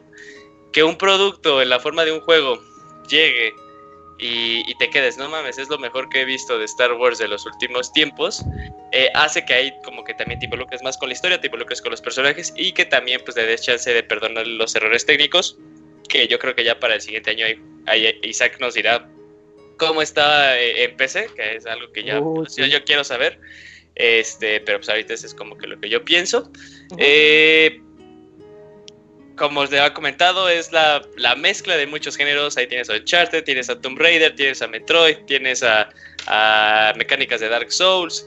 Que pues para personas que hayan jugado cualquiera de estos títulos o todos los títulos que acabo de decir, pues sí es muy fácil decir, ah, de aquí se tomaron como, como muestra este juego, eh, de aquí a este otro. Pero algo que hace muy bien como para que no digas es una copia barata es que eh, sabe muy bien en qué momentos usarlos y qué tan disperso debe estar cada una de estas mecánicas para que no puedas decir, ah, ya abusaron. Pero este, yo siento que es un juego que tiene también muy buenos personajes, tiene muy buena historia, tiene muy buena actuación. Cada uno de los personajes son actores así eh, medio conocidos. Eh, pues el, personaje principal es, si han visto la serie de Gotham, él es el que le hace como algo así que vendría siendo que el, el, el guasón, el Joker. Joker joven. Ajá, este, pero sí es muy bueno, yo creo que sí es de, un producto demasiado, demasiado bueno, eh, que reaviva Star Wars, que como que, o sea, para los fans de la serie les surgía que hubiera algo que fuera, que estuviera arribita de lo aceptable, y Jedi Fallen Order pues algo que está mucho más arriba de aceptable, sino algo da, da este, algo que está eh, muy bien hecho, que tal vez hubiera eh, necesitado un poquito más de tiempo para agregar esos problemas técnicos que es de lo que más sufre. y ya está arreglado, ¿no? Eh, no, no tal cual, o sea, pese a que ha salido parches, eh, el juego pues aún así sufre de estos er errores técnicos, no tanto como antes, o sea, por ejemplo en mi caso, pues ya no era, los tiempos de carga se hicieron mucho más rápidos, este, y, y, ya no había tanto, tanto pop-up, y, e incluso como que el filtro que tiene el, juego, por así decirlo, eh, pues ya como que tal vez lo habían quitado o lo habían medio arreglado. Pero este aún así tenía esas cosas. Pero hasta donde yo sé, como que como lo dijo este Isaac con Metro Exodus, este pues se, se, nota que fue este juego fue hecho para jugar en, en, PC. Ah, ok, sí. Sí, sí, ya últimamente se nota eso en muchos juegos. Sí, sí, sí. Y, como diría Dakuri, tal vez para cuando salga el, Play 5 y pues también diga, ah, es retrocompatible, digas, ah, no mames, pinche juego, me voló la cabeza. Eh, pero, pero está muy bien y, tiene escenas muy, muy demasiado memorables para los que son fans. Entonces, este, sí, ya después de como que este tiempo que lo reseñé, sí, también yo siento que algo que lo hace muy grande para mí es que he sido pues fan de Star Wars desde muy pequeño y que pues puedo reconocer como que esos, esos guiños. Eh, que tal vez como que una persona que no es este, pues fan de la serie, pues van a quedar así como de, ah, no más, pues quedó cool, ¿no? Pero eso ha sido cosas que también muchos juegos pues han, eh, han hecho jugar con, la nostalgia. Pero muy bien por Star Wars, un poquito, este, tal vez hubiera salido un poquito antes para que fuera más memorable. Eh, pero, pero muy bien, yo lo recomiendo mucho para los que son fans, para los que no y en la época ideal, salió en la época ideal para ahorita que viene la nueva. Hmm. Sí, aparte de que, o sea, ahorita pues todo lo que se ve es Star Wars, a cada, cada día sacan este spots oh, de por mayor. Mandalorian. Ajá, de Mandalorian, el bebé Yoda. Lo, lo, mejor que le ha pasado a Star Wars en los últimos este, pues, seis años ha sido Jedi Fallen Order y Bebé Yoda. sí, broncas. Sí, fíjate, de hecho yo te dije hace ratito, Julio, hoy, hoy lo compré ya se acabó de instalar. Voy a ver qué tal está este en PC y pues ya les. Eso sí, eh, el, juego daba una excelente primera impresión, ¿eh? Ya con eso es suficiente. y, y, yo fui fan de Star Wars en sus viejos tiempos. Ya después creció tanto el universo, el, el universo expandido, que dije, ya muere.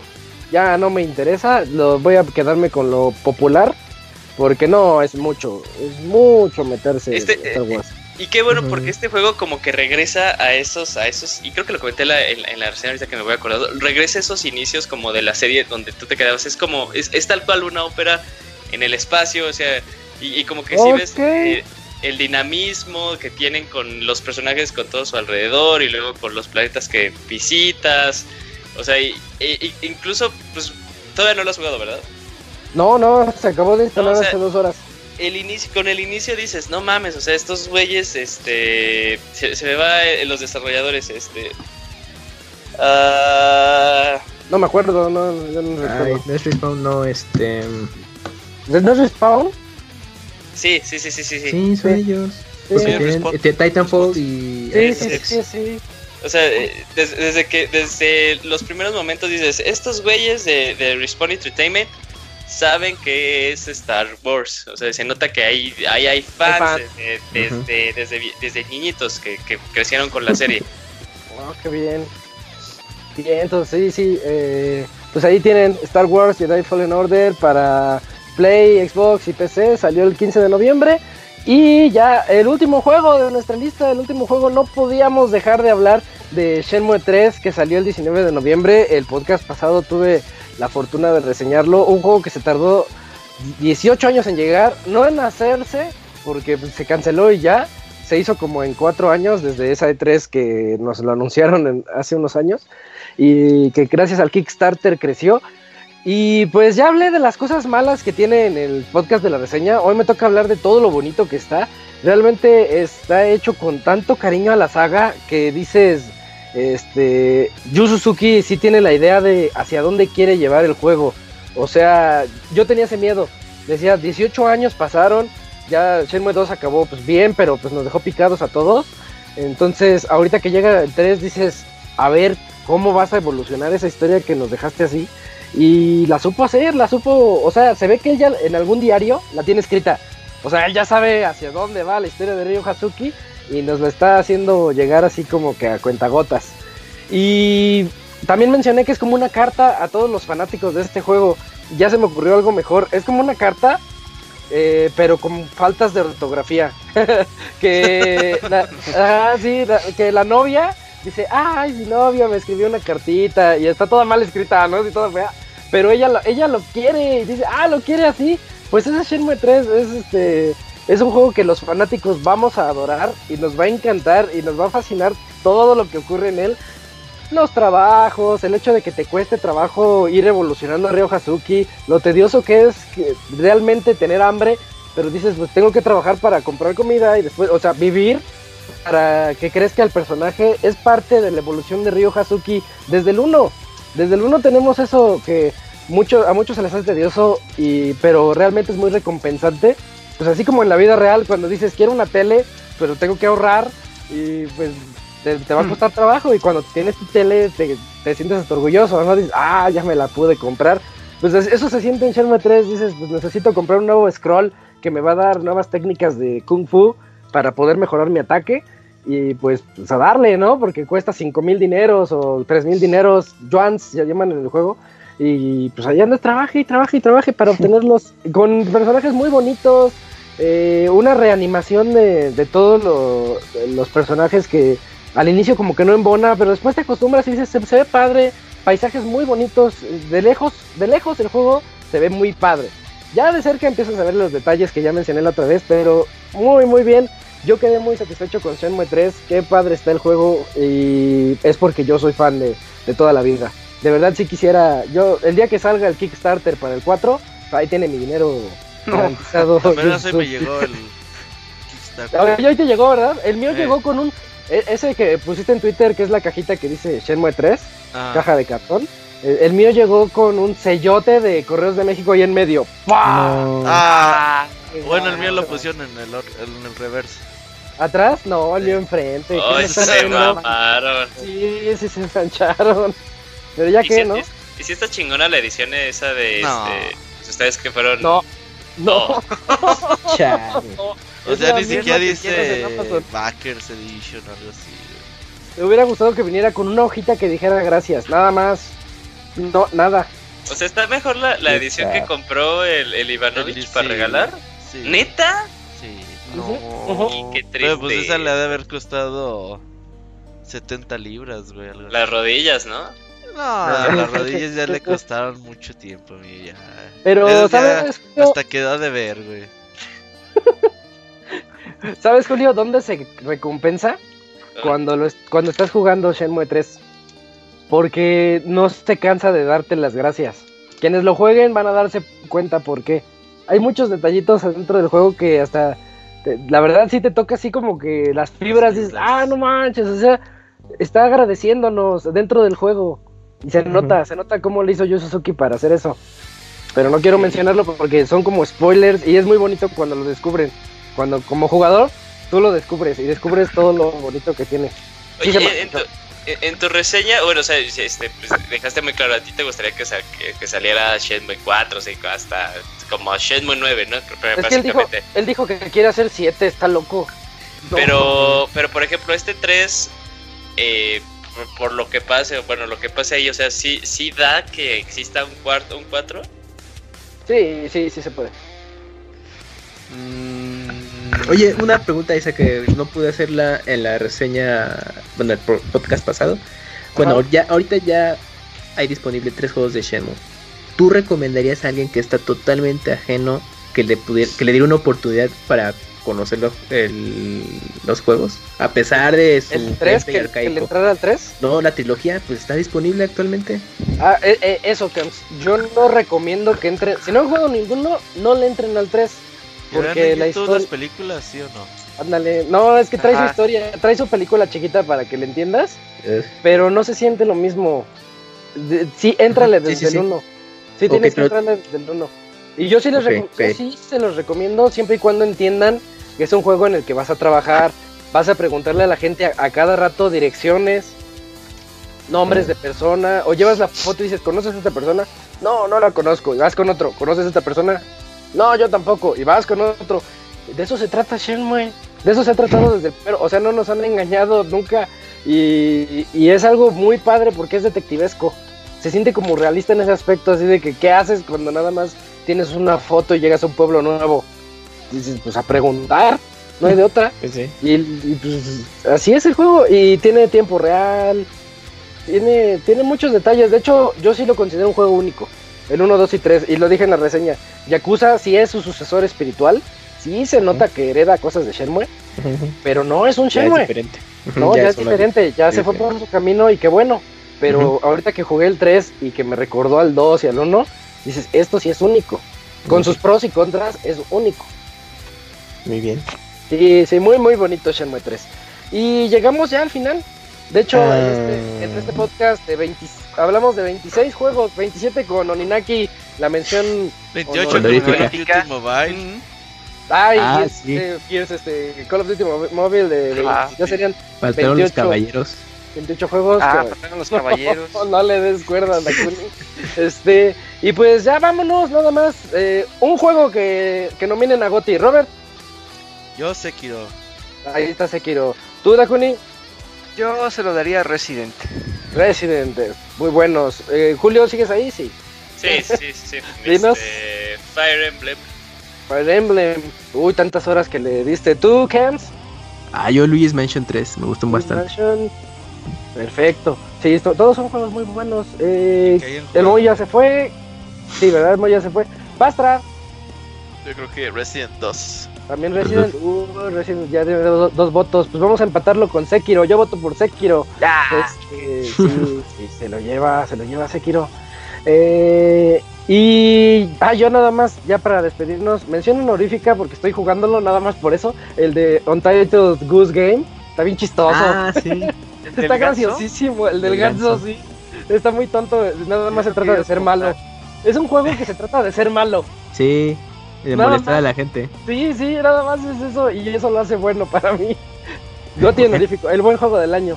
No También ahorita salió uno del creador de Ricky Morty, de Justin Roiland, que ah, se llama Trover Saves the Universe, lo pueden encontrar en Switch. Eh, oh, está bueno, ¿eh? Está bueno, si les gusta también así el humor de Ricky Morty, eh, está, está chido el juego, eh. Monster Hunter, ah, Iceborne. También salió Monster Hunter, Darksider Genesis. Ya estuve ah, jugando Darksider Genesis. ¿Qué está... He visto que está, bueno. está bueno. Sí, sí está bueno, sí está muy padre. De hecho, traes las mismas habilidades de guerra las clásicas del 1 y ya puedes utilizar a lucha. Y es la primera vez que lo puedes utilizar y es más shooter. Él es shooter y guerra es golpes. Y en cooperativo se pone padre, se pone muy bonito. Es un diablo, pero más con más acción. Está, bonito, o sea, hay más juegos en este 2019, hay muchos más juegos. O sea, no se quedó tan seco como creíamos. Pero bueno, aquí nos tocó hablar de esos 26, 27, 28 y ya hasta 29. Y bueno, pues este fue el podcast con lo mejor y lo peor del 19 de Pixelania. La siguiente semana tenemos el podcast especial musical, ya para despedirnos y regresar hasta enero. por ahí de finales de digo, el 19 de diciembre tenemos podcast especial de la Catcom. Oh, sí es cierto. Entonces, pues todavía, no nos despedimos. Tenemos lunes 16 el especial musical y luego jueves 19 el de la Capcom Cup. Entonces, este, bueno, pues aquí estuvimos el Moy, Dakuni, el Pasta, Eugene, Gams, Robert y yo, que soy Isaac. Hubo casa llena para este podcast especial.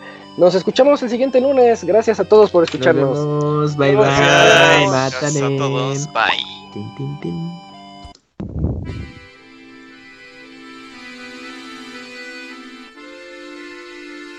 Thank